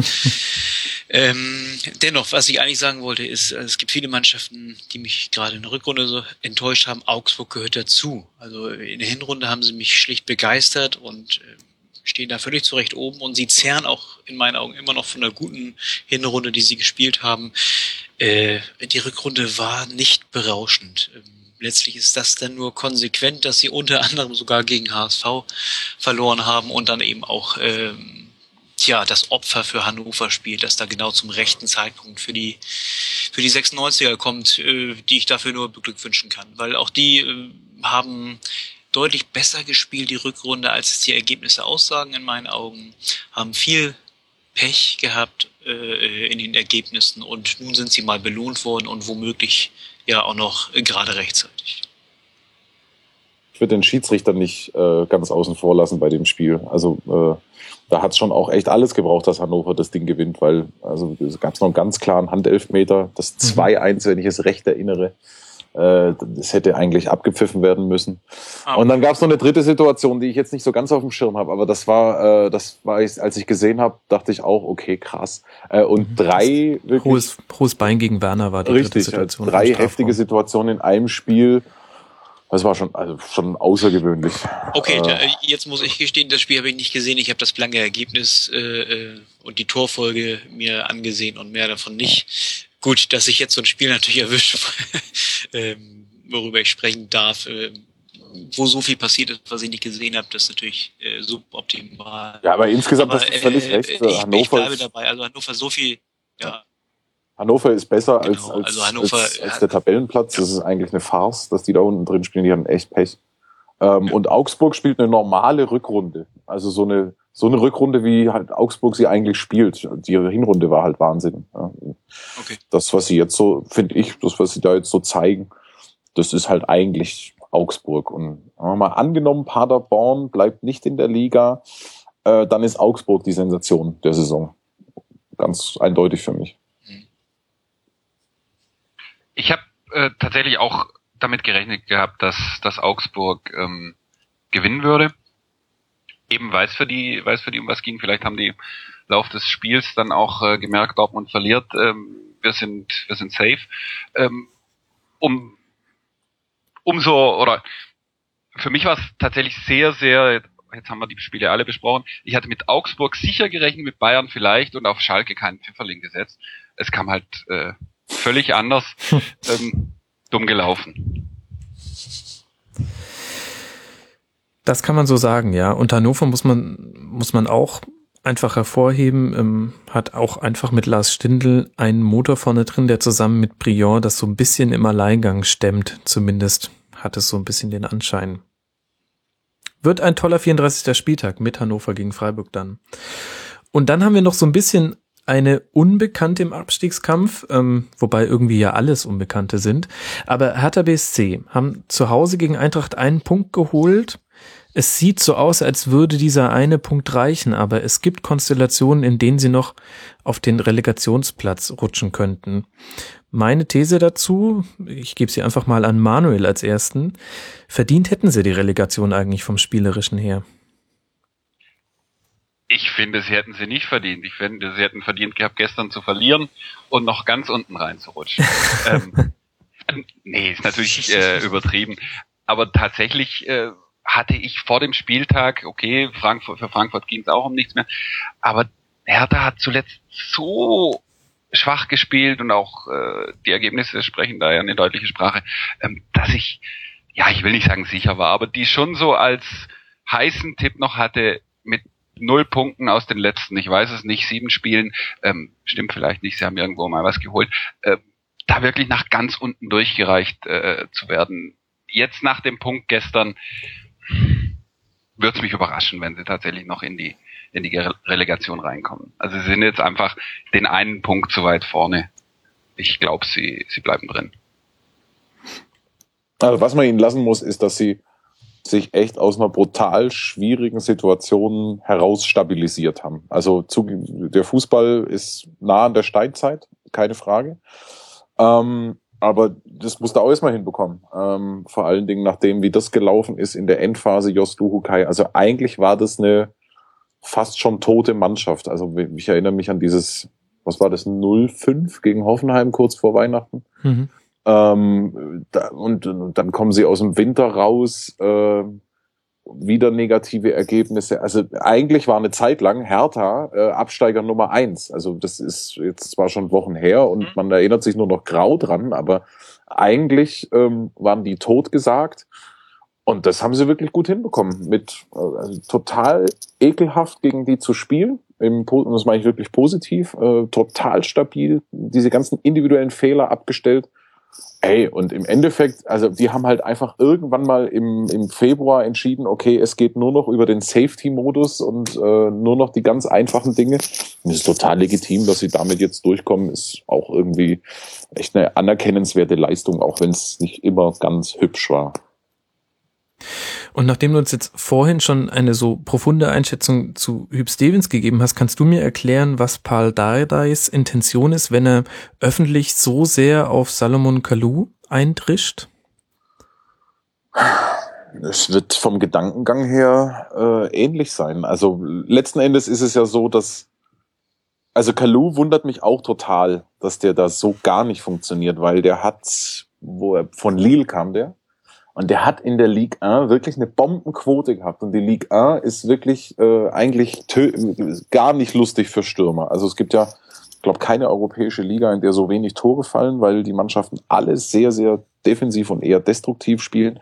Ja, der hat trotzdem, ich habe jetzt die Zahlen nicht im Kopf, aber der hat zwei richtig gute Jahre in Lille gespielt. Und wenn man den jetzt so bei Berlin zuguckt, da ist irgendwie gar nichts. Also äh, ich glaube, seine Highlights hat er dieses Jahr beim Afrika Cup gehabt das bedeutet für mich eigentlich, lässt für mich eigentlich nur einen Schluss zu. Ich glaube, das ist die Ultima Ratio. Also äh, sozusagen in der Trainingsarbeit geht es irgendwie nicht mehr voran und das Einzige, was dem Trainer jetzt noch irgendwie bleibt, ist ihn so wohlwollend, könnte man sagen, zu kitzeln. ähm, klar ist natürlich auch, dass er ihn zum, wenn es schief geht, hat er ihn damit zum Abschluss freigegeben und äh, könnte darauf hindeuten, dass zumindest Dardai und die sportlich Verantwortlichen die Hoffnung verloren haben, dass das noch was wird. Naja, mhm. ähm, insgesamt, also ich glaube, es ist nicht so, dass Dardai das aus einer, das wäre ja die andere Möglichkeit, dass Dardai das irgendwie macht, um seine Haut zu retten. Also das ist ja häufig, wenn es halt irgendwie schief geht, so irgendwie so der erste Schluss. Das kann nicht sein, weil dafür sitzt er viel zu fest irgendwie in, im, im Sattel. Das, also es gibt zwei Möglichkeiten. Entweder er will ihn kitzeln oder sie bereiten den Rausschmiss vor. Mhm. Ich finde das halt ehrlich gesagt immer wahnsinnig unsouverän, wenn ein Trainer die Öffentlichkeit nutzt, um in einem Mannschaftssport einen Einzelspieler zu kritisieren. Das Ganze kann nur gesteigert werden, wenn das Mitspieler macht. Und herzlichen Dank an Thomas Kraft. Der hat genau das hinbekommen. ja. Ich denke auch immer an Ottmar Hitzfeld. Ich finde, der hat es sein Leben lang hinbekommen, kein böses Wort über Gegner, Schiedsrichter oder gar die eigene Mannschaft. Äh, das ist, das ist echter Maßstab und ich denke denk da ähnlich wie du. Ich finde das auch immer eigentlich sehr verdächtig, wenn, wenn sowas passiert. Auf der anderen Seite, vielleicht ist auch einfach was dran und mit Kalu ist es wirklich unerträglich. Und dann kann ich es auch irgendwie verstehen, wenn man es sagt. Der Kevin Prinz Boateng Berlins, hätte ich fast gesagt. Aber wir wissen ja gar nicht, was Kevin Prinz gemacht hat. Gut, letztlich auch ein 0 zu 0 und Hertha, also die müssen jetzt viel Pech haben, dann rutschen sie noch auf die Relegation. Ansonsten haben sie es doch irgendwie jetzt noch ins Ziel gebracht. Und dann haben wir noch ein Spiel um die goldene Ananas. Ähm, Köln, äh, Mainz gegen Köln, also Köln in Mainz. 2 zu 0 für Mainz. Ich weiß nicht, was euch wichtig war an diesem Spiel. Ich fand interessant, wie mit der Elkin Soto-Verletzung jetzt auch nochmal vom Publikum umgegangen wurde. Aber ansonsten habe ich jetzt nicht so viel mitgenommen aus diesem Spiel. Nicole Czernoweski ist gegangen. Nach stimmt, stimmt.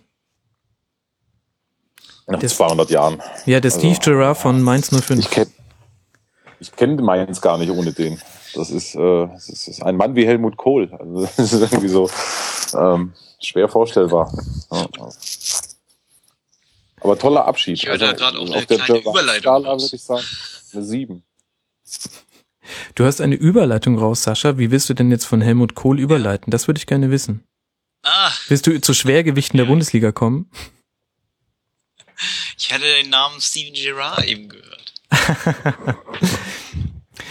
wir müssen erst noch kurz durch die Bundesliga. Da musst du durch. Aber wir können ja vielleicht zu einem Spiel kommen, was sehr, sehr ansehnlich war, nämlich Wolfsburg gegen Dortmund das vorweggenommene Pokalfinale und, also wenn das Finale so werden würde, dann wäre es sehr unterhaltsam. Und meine Einstiegsfrage, ich weiß nicht, wer von euch sich berufen fühlt, sie zu beantworten. Vielleicht Sascha, der so ein bisschen der Mentaltrainer hier in der Runde ist. Dortmund hat jetzt zum vierten Mal in dieser Saison in der ersten Minute einen Gegentreffer gefangen. Insgesamt sind in dieser Saison nur sechs Treffer in der ersten Minute gefallen, vier davon gegen Dortmund. Das kann man doch jetzt tatsächlich dann nicht mehr durch Pech erklären, sondern das ist doch dann Einstellungssache.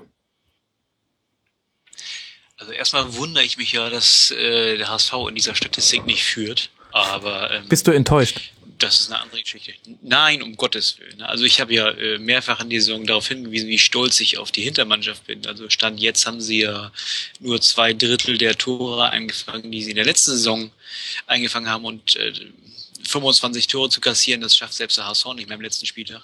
Aber äh, ich schweife ab. Ähm, Statistiken, ich liebe ja Statistiken über alles, aber sie gelten ja eben immer nur so lang, bis wirklich angepfiffen wird. Insofern, naja, also es wäre natürlich äh, insofern lustig und spannend, weil äh, nie würde ein, ein Tor dem Spiel so gut tun, sagt man ja häufig. Und wenn es dann schon in der ersten Minute fällt, dann ist natürlich schon ordentlich Pfeffer drin, gleich zu Beginn und es wird kein Verhalten in Beginn geben. Insofern würde ich mich freuen da äh, über ein frühes Tor. Ob es jetzt aber in der ersten Minute und gegen Dortmund kommt, äh, das müssen wir natürlich abwarten. Es zieht sich halt, es ist halt, ich glaube ja, keine, ich glaube irgendwie so an die These, dass es so saisondefinierende Momente und Spiele gibt. Und bei Dortmund, das behaupte ich schon das ganze Jahr, waren es eben diese, was waren das, neun Sekunden gegen Leverkusen direkt äh, am Anfang. Äh, und, und dieses Muster ist jetzt auch, äh, kein, es, ist, es war einfach kein Zufall, äh, unabhängig jetzt von schnellen Gegentoren, aber sie haben ganz, ganz viele Gegentore dieser Art bekommen in ihren schlechten Phasen in der Saison. Ähm, und genau in diesem Spiel eben gegen Leverkusen, das war irgendwie so das Muster, das da hinterlegt worden ist. Ja. Aber insgesamt wird ein geiles Pokalfinale. Das äh, ist, glaube ich, sicher.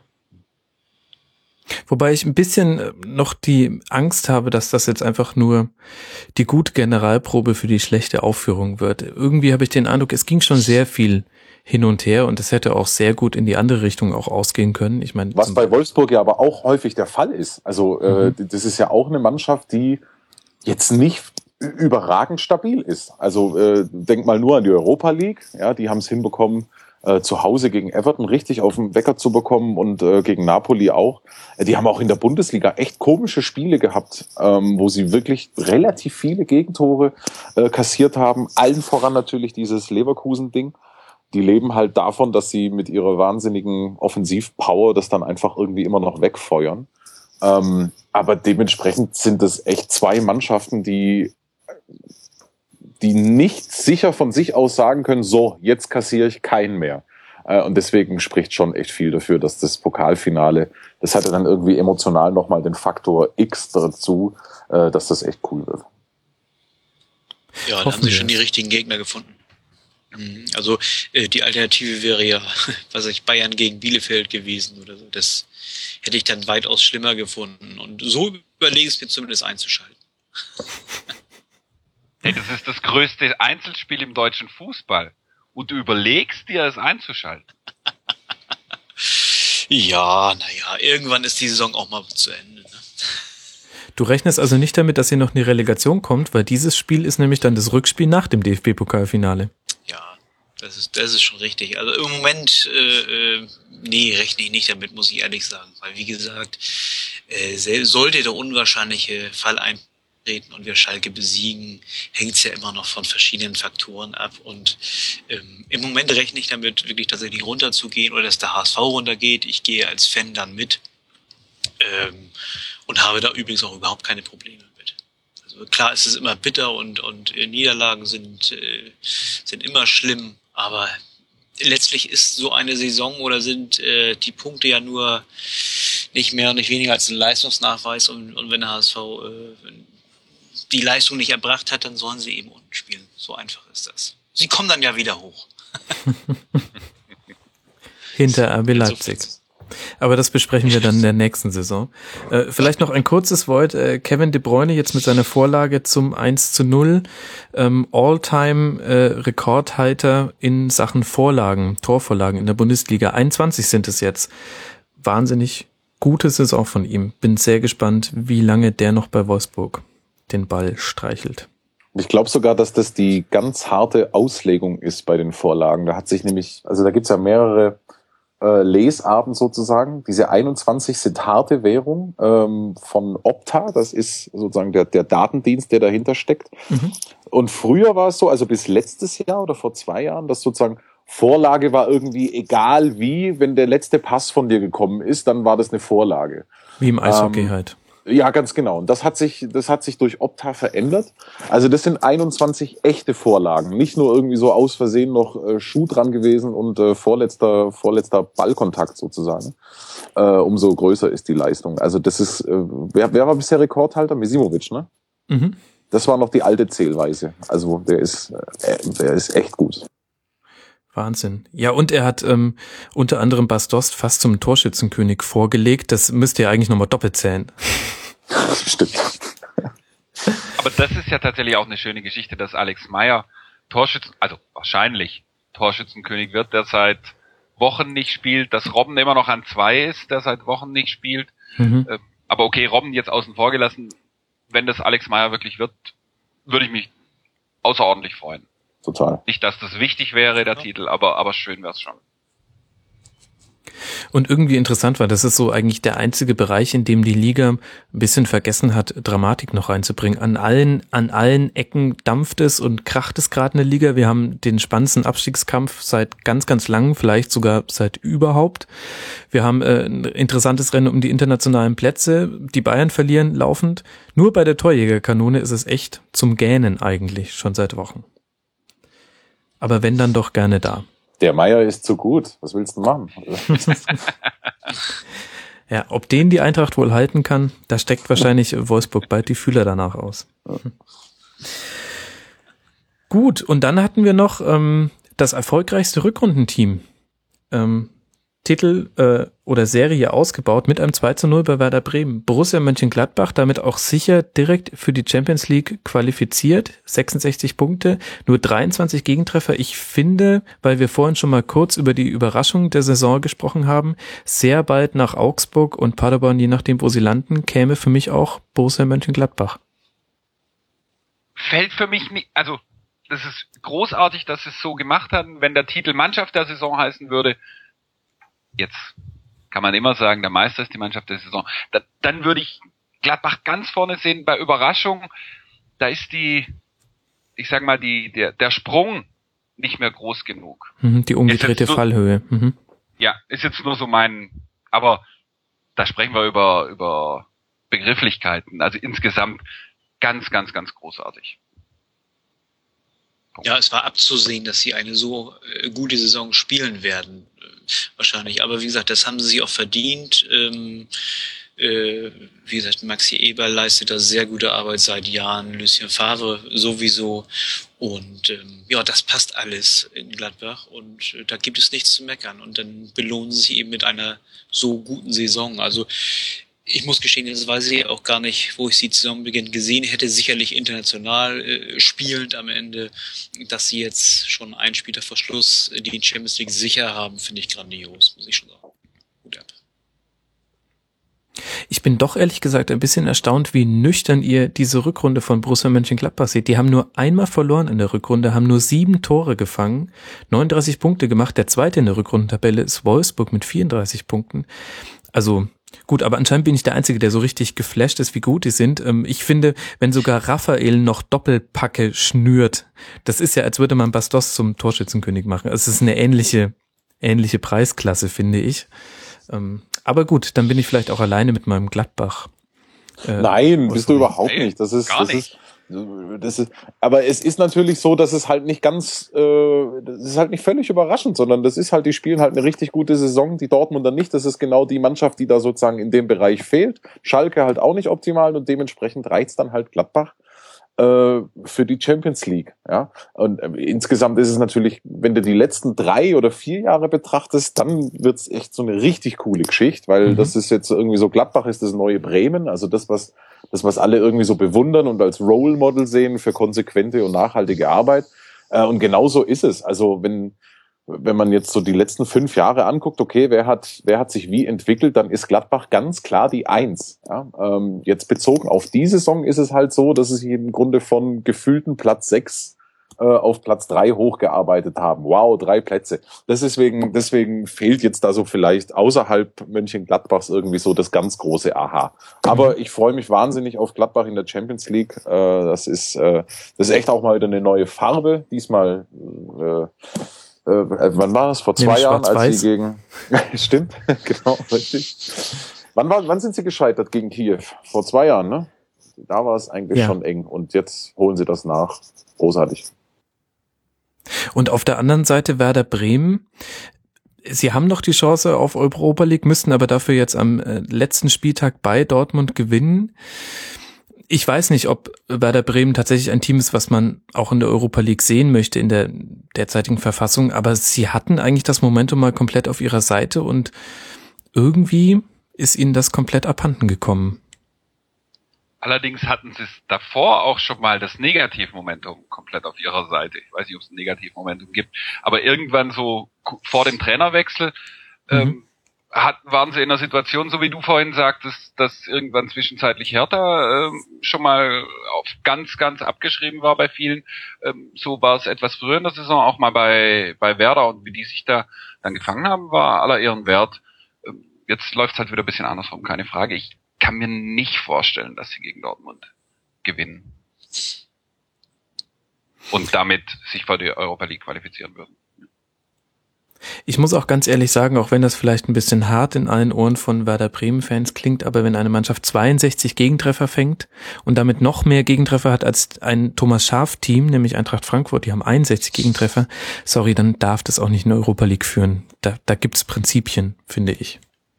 Also ich glaube auch, dass die in Bremen das echt nüchtern einschätzen. Also selbstverständlich kommen da Worte wie Europa und League vor äh, in, den, in den offiziellen Statements, aber äh, die wissen ganz genau, äh, dass das eigentlich eine richtig knappe Saison hätte werden können.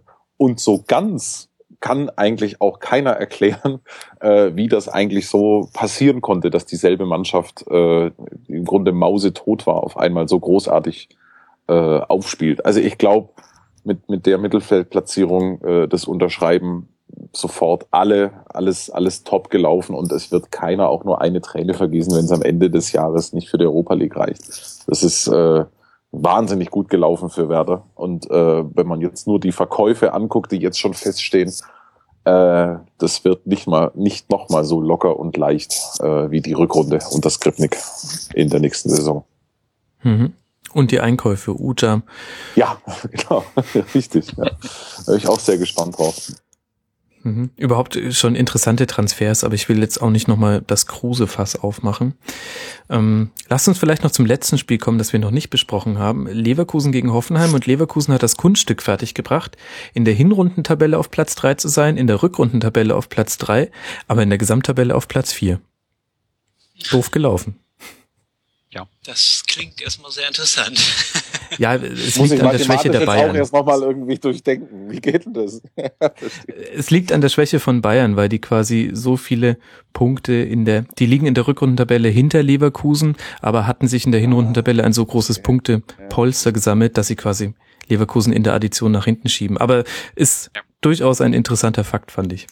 Also ich muss einfach ganz, ganz unfundiert ähm, war es so, dass ich Leverkusen in der in der ersten Saisonhälfte sehr aufregend fand. Das mag mit diesem neun Sekunden Tor und allem, was danach kam, zu tun haben. Und ähm, zuletzt, äh, ja, haben sie mich nicht mehr so wahnsinnig angesprochen. Ähm, in, irgendwie finde ich Platz vier passend. Das ist jetzt ja eine reine Gefühlseinschätzung. Äh, nichts, äh, ich habe nicht viel Spiele gesehen. Das ist nur so, ja, war jetzt nicht mehr so, wie es mir anfänglich vorkam. Aber es ist schon irgendwie die coolste Leverkusen-Saison der letzten Jahre gewesen. Also, äh, weil sie einen ganz eigenen Fußball zum Teil spielen, ähm, weil sie im Übrigen zum ersten Mal auch seit Menschengedenken eine konstante Saison spielen, also eigentlich Mhm. keine Krise. Und äh, für mich der größte Punkt, die haben jetzt endlich mal in der Champions League äh, kein 1 zu 7, kein 1 zu 6, kein 0 zu 5 äh, fabriziert, sondern wir haben gegen Atletico zwei wirklich großartige Spiele äh, hinbekommen, wo es am Ende dann halt äh, ein bisschen blöd gelaufen ist beim Elfmeterschießen. Aber also insbesondere das Hinspiel gegen Atletico war für mich eins der Highlights in der Saison. Äh, ich, mit Leverkusen habe ich wirklich emotional gar nichts am Hut, aber da stand ich vorm Fernseher, weil es wirklich packend war. Es war äh, deswegen schon auch echt eine bemerkenswert und gute Saison von denen. Mit einem dünnen Kader, also guter Kader, mhm. aber die haben, die sind echt nicht breit aufgestellt. Also das hätte auch äh, echt anders laufen können. Umso bemerkenswerter. Ja, definitiv. Und auch irgendwie interessant die Parallelen oder eben nicht Parallelen zu Schalke. Die einen sind in Madrid sehr, sehr unglücklich ausgeschieden. Die anderen sind zwar auch unglücklich ausgeschieden, aber hatten das Gefühl, moralischer Sieger zu sein. Und dann hat sich in der Bundesliga genau ins Gegenteil verdreht. Leverkusen war unglaublich konstant nach dem Ausscheiden, hat ja dann auch diese tolle Siegesserie hingelegt, die erst von Gladbach wieder durchbrochen wurde. Und Schalke, naja gut, über Schalke haben wir schon geredet. Die haben halt gemacht, was halt Schalke oft so tut, verloren. Ja, und dann hatten wir hier wieder einen Abschied. Simon Rolfes, bei dem ich so ein bisschen den Eindruck habe, auf in dem Top 5 Spielern der am meisten unterschätzten Bundesligaspieler sind sehr, sehr viele Leverkusen-Spiele. Da würde ich auch äh, Carsten Ramelow mit reinstecken. Und Simon Rolfes ist für mich genau dieselbe Schublade. Im Grunde bekommt er erst jetzt die Anerkennung, die er vielleicht schon länger verdient hätte. Die, die Anerkennung, äh, nehmen wir jetzt aufhören, ne? Nein, auch ähm, in Form von Publikumsliebe ist jetzt ein bisschen pla plakativ und ähm, vielleicht tue ich damit auch dem Leverkusener Publikum Unrecht, aber ähm, also Standing Ovations im Zusammenhang mit äh, seiner Leistung, da kann ich mich einfach nicht dran erinnern. Aber jetzt hat er sie gekriegt. Wobei auch jetzt ich schon den Eindruck habe, also es hängt nur bedingt mit seiner fußballerischen Leistung zu tun, äh, zusammen, dass man ihn jetzt so feiert. Das ist schon dann das Gesamtpaket, da kommt einer als vernünftiger, denkender äh, Mensch rüber, der äh, sicherlich äh, sozial äh, kompetent wirkt.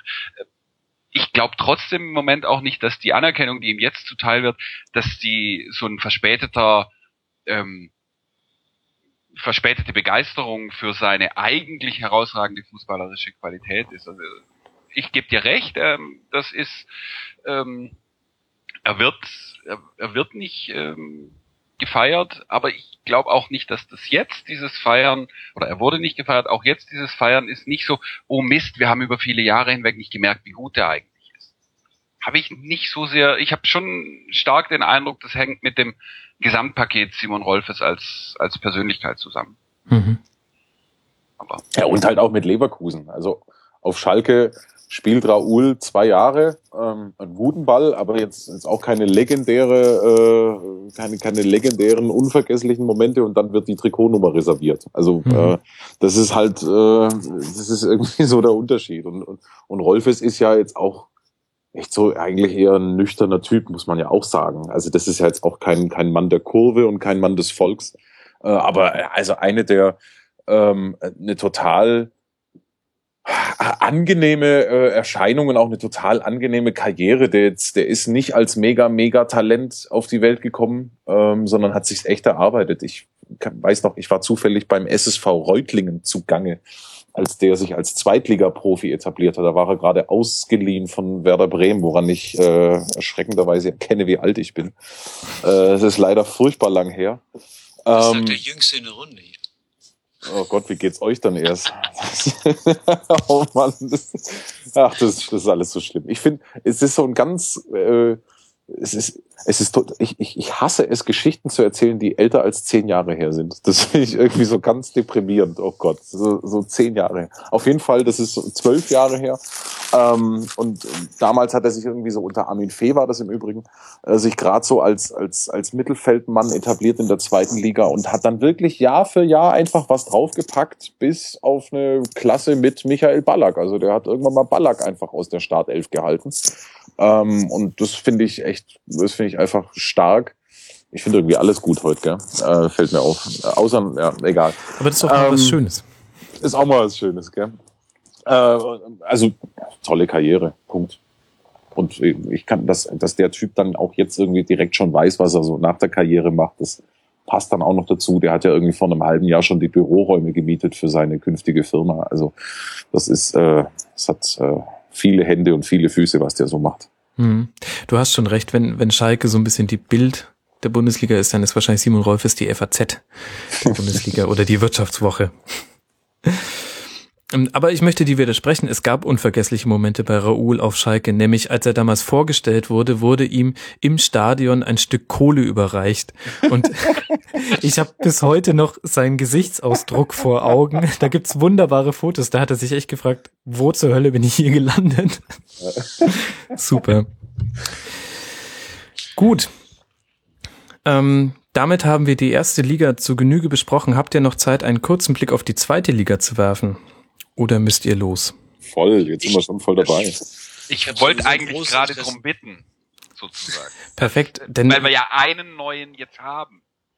Genau, der FC Ingolstadt, heute aufgestiegen ähm, mit Ed Felgenralle im Team, dem Twitter-Sympath, dem jeder folgen sollte. Vielleicht machen wir irgendwann mal ein Tribünengespräch mit ihm, wenn wir ganz viel Glück haben. Genau, die sind heute aufgestiegen und ansonsten ist es aber unglaublich spannend. Es gibt einen Aufsteiger und einen Absteiger. VfR Aalen ist heute abgestiegen, sind jetzt mit fünf Punkten Rückstand zu weit weg vom rettenden Ufer, aber ansonsten ist noch alles offen und es wurde wie immer auch ganz wild auf Plätzen gewonnen und verloren. Ich glaube, ähm, spannendstes Spiel heute oder aufregendstes Spiel äh, 60 zu Hause gegen den Club, 2 zu 1, wobei man bis heute nicht so ganz weiß, aus welchen Gründen das 2 zu 2 zurückgenommen wurde vom Club. Wahrscheinlich stand da irgendwie der Aszendent des Linienrichters im falschen Fenster des Merkur oder irgendwie so ähnlich. Sehr spannend.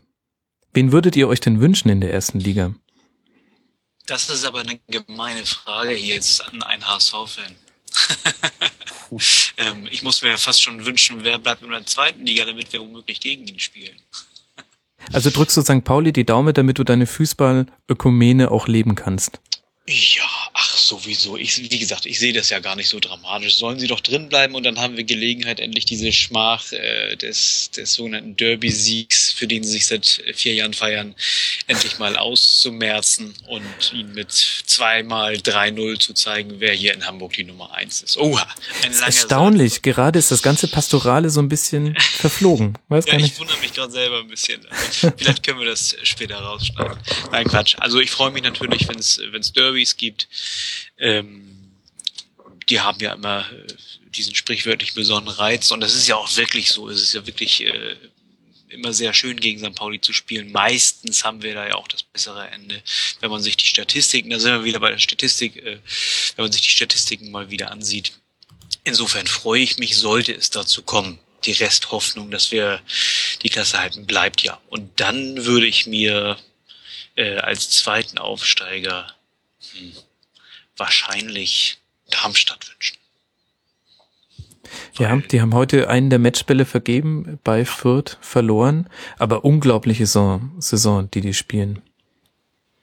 Also die, die gefallen mir wirklich gut. Äh, es ist ein Aufsteiger, es kann meinetwegen auch wieder ein Aufsteiger werden. Also wie gesagt, die gefallen mir spielerisch gut. Äh, den Trainer mag ich, äh, da passt alles. Und wie gesagt, Darmstadt ist zwar kein Neuling, aber es ist zumindest eine, Mannschaft, die wie lange nicht mehr in der Bundesliga gespielt hat.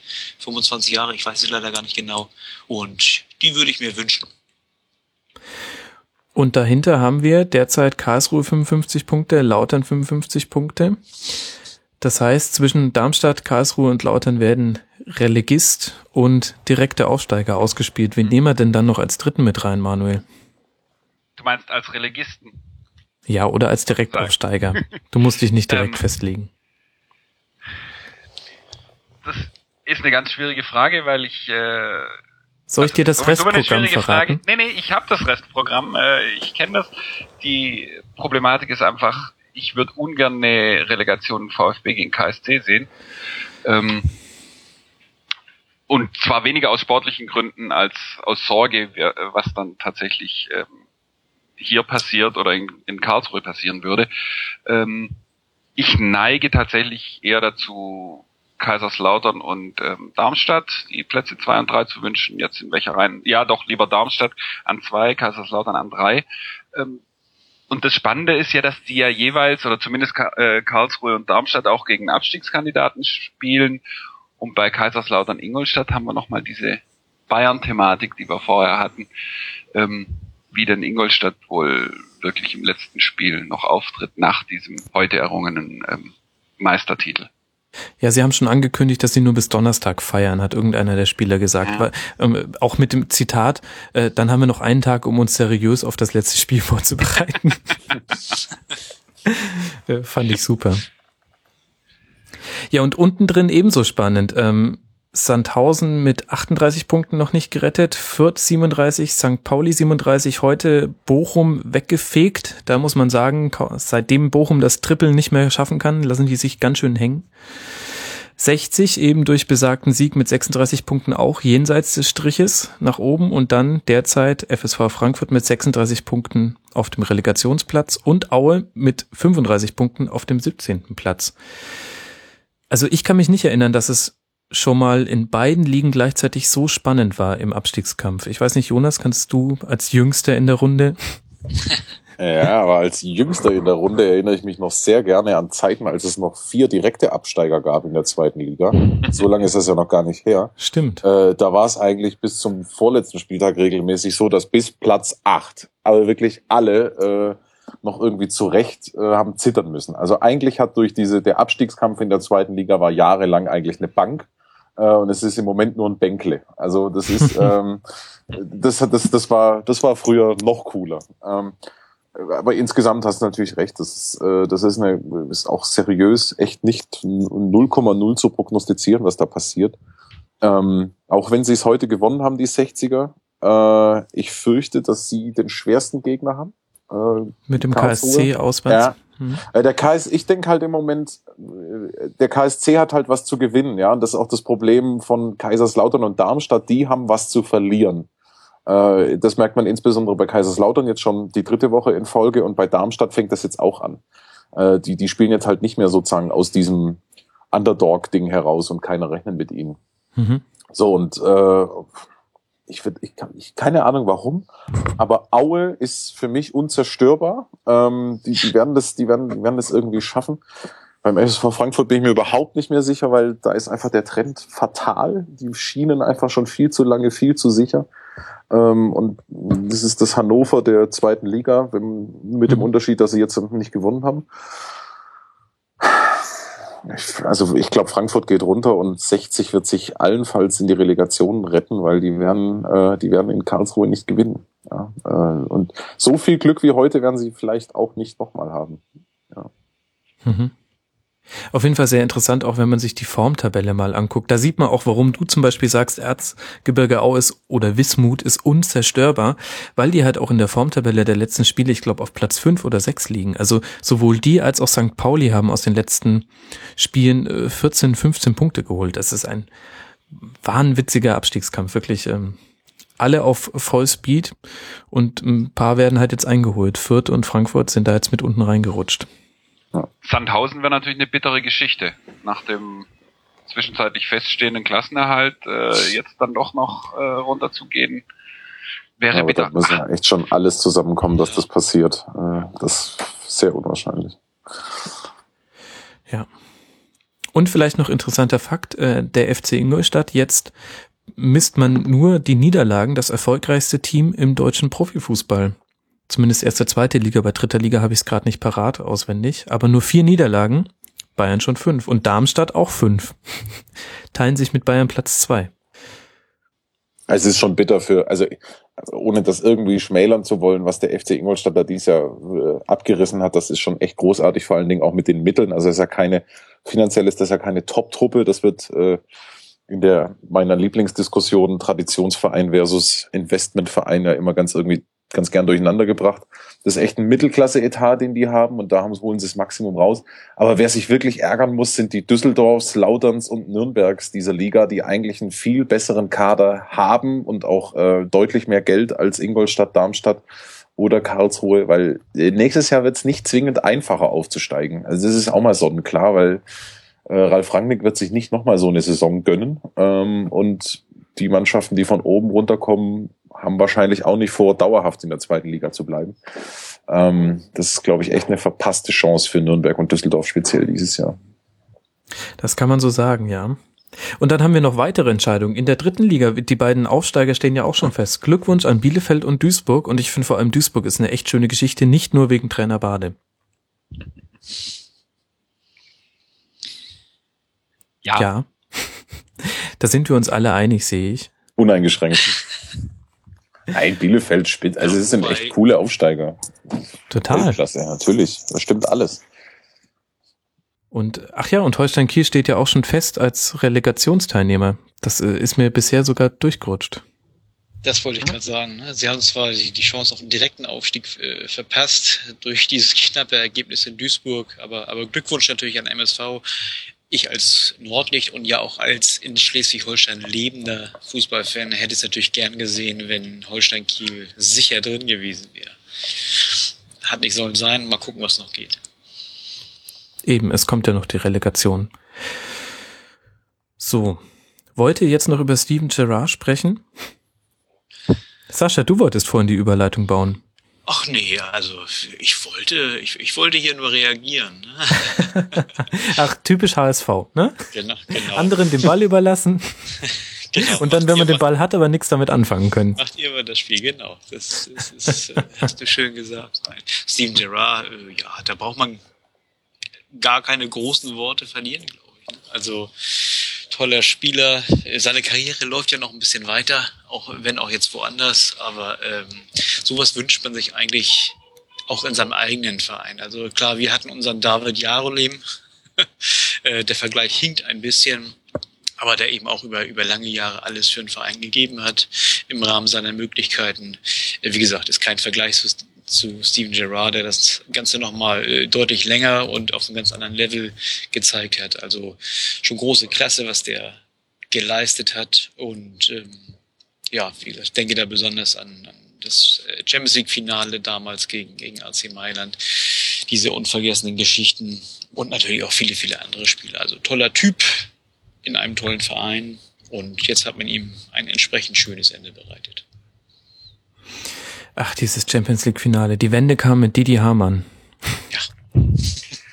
Ich oh. denke bei Steven Gerrard eigentlich immer an dieses 2 zu 1, was 2 zu 1 äh, bei dem 5 zu 1 im, in der EM oder WM Qualifikation gegen Deutschland. Mhm. Das ist immer mein erster Gedanke mit Steven Gerrard. Insofern ist es nicht ganz so positiv. Aber großer Fußballer. Ich glaube, Carsten Janke hat doch damals noch das 1 zu 0 gemacht, oder? Ja. Das war im Olympiastadion, das weiß ich noch. Mein Gott, da sieht man auch mal, wie sich der deutsche Fußball weiterentwickelt hat und der englische eben nicht. Ich glaube, wenn jetzt nicht noch irgendjemand ähm, etwas Dringendes zu besprechen hat, wir haben das Fußballwochenende erschöpfend behandelt. Oder fällt dir noch etwas ein, Jonas? Irgendetwas, was liegen geblieben ist? Ähm, nee. das war sehr penibel, was wir da abgeliefert haben. Ich hoffe es doch auch. Bewerten werden es dann letztlich die Hörer. Dann ähm, sage ich vielen, vielen Dank, dass ihr mit mir zusammen den Spieltag und noch einiges mehr durchgesprochen habt. Ähm, vielen Dank, äh, Sascha und Manuel, dass ihr euch in dieser Konstellation auch in diese Folge begeben habt. Ich habe mich gefreut wie ein kleines Kind, ganz ehrlich, dass ich die beiden Lyriker vor dem Herrn zu so etwas Profanem wie der Schlusskonferenz bewegen kann. Vielen, vielen Dank. Sehr gern, ich bedanke mich. Sehr gerne. Ich habe mich bemüht, auch ähm, profan beizutragen. Das ist sehr nett, dass du dein Niveau Nein, Entschuldigung, das, das, klingt ja, das, genau das wollte ich gerade sagen. Das klingt das ja furchtbar. Das klingt das ja furchtbar. Naja, warum so, wenn es die Bayern nein, machen, nein. nur mit 85 Prozent, warum nicht der Ed Heinz Kamke oh auch? Das muss jeder Gott, für sich entscheiden. Oh mein Gott, was für ein fürchterlicher Satz. Entschuldigung. ich wollte eigentlich nur sagen, ach, vergiss es. Dankeschön. ich danke dir. Und äh, danke auch, Jonas, äh, auch, dass du ein bisschen in die Verlängerung gegangen bist. Wir hatten uns auf ein früheres Ende geeinigt. Ähm, Grüße an deine Frau. Ich hoffe, sie kann jetzt den Trockner verwenden. Genial, ich habe einfach abgeschlossen. Das war der. der damit hat sie nicht gerechnet. Gut, und mit diesen überraschenden Einblicken in das äh, Zusammenleben von äh, Jonas Friedrich und seiner Ehefrau sage ich äh, vielen Dank, liebe Hörer, fürs Zuhören. Gebt uns gerne Feedback auf diese Folge. Wir freuen uns und bewertet uns sehr gerne bei iTunes. Das hilft uns sehr. Und da es jetzt eh nur noch eine oder zwei Möglichkeiten gibt, sagt doch mal euren Freunden und Bekannten, dass es da diesen Fußball-Podcast gibt, den man hören kann, wenn man möchte. In diesem Sinne, ich wünsche euch allen eine schöne Woche, bleibt sportlich. Vielen Dank an meine drei Gäste und bis zur nächsten Woche. Ciao.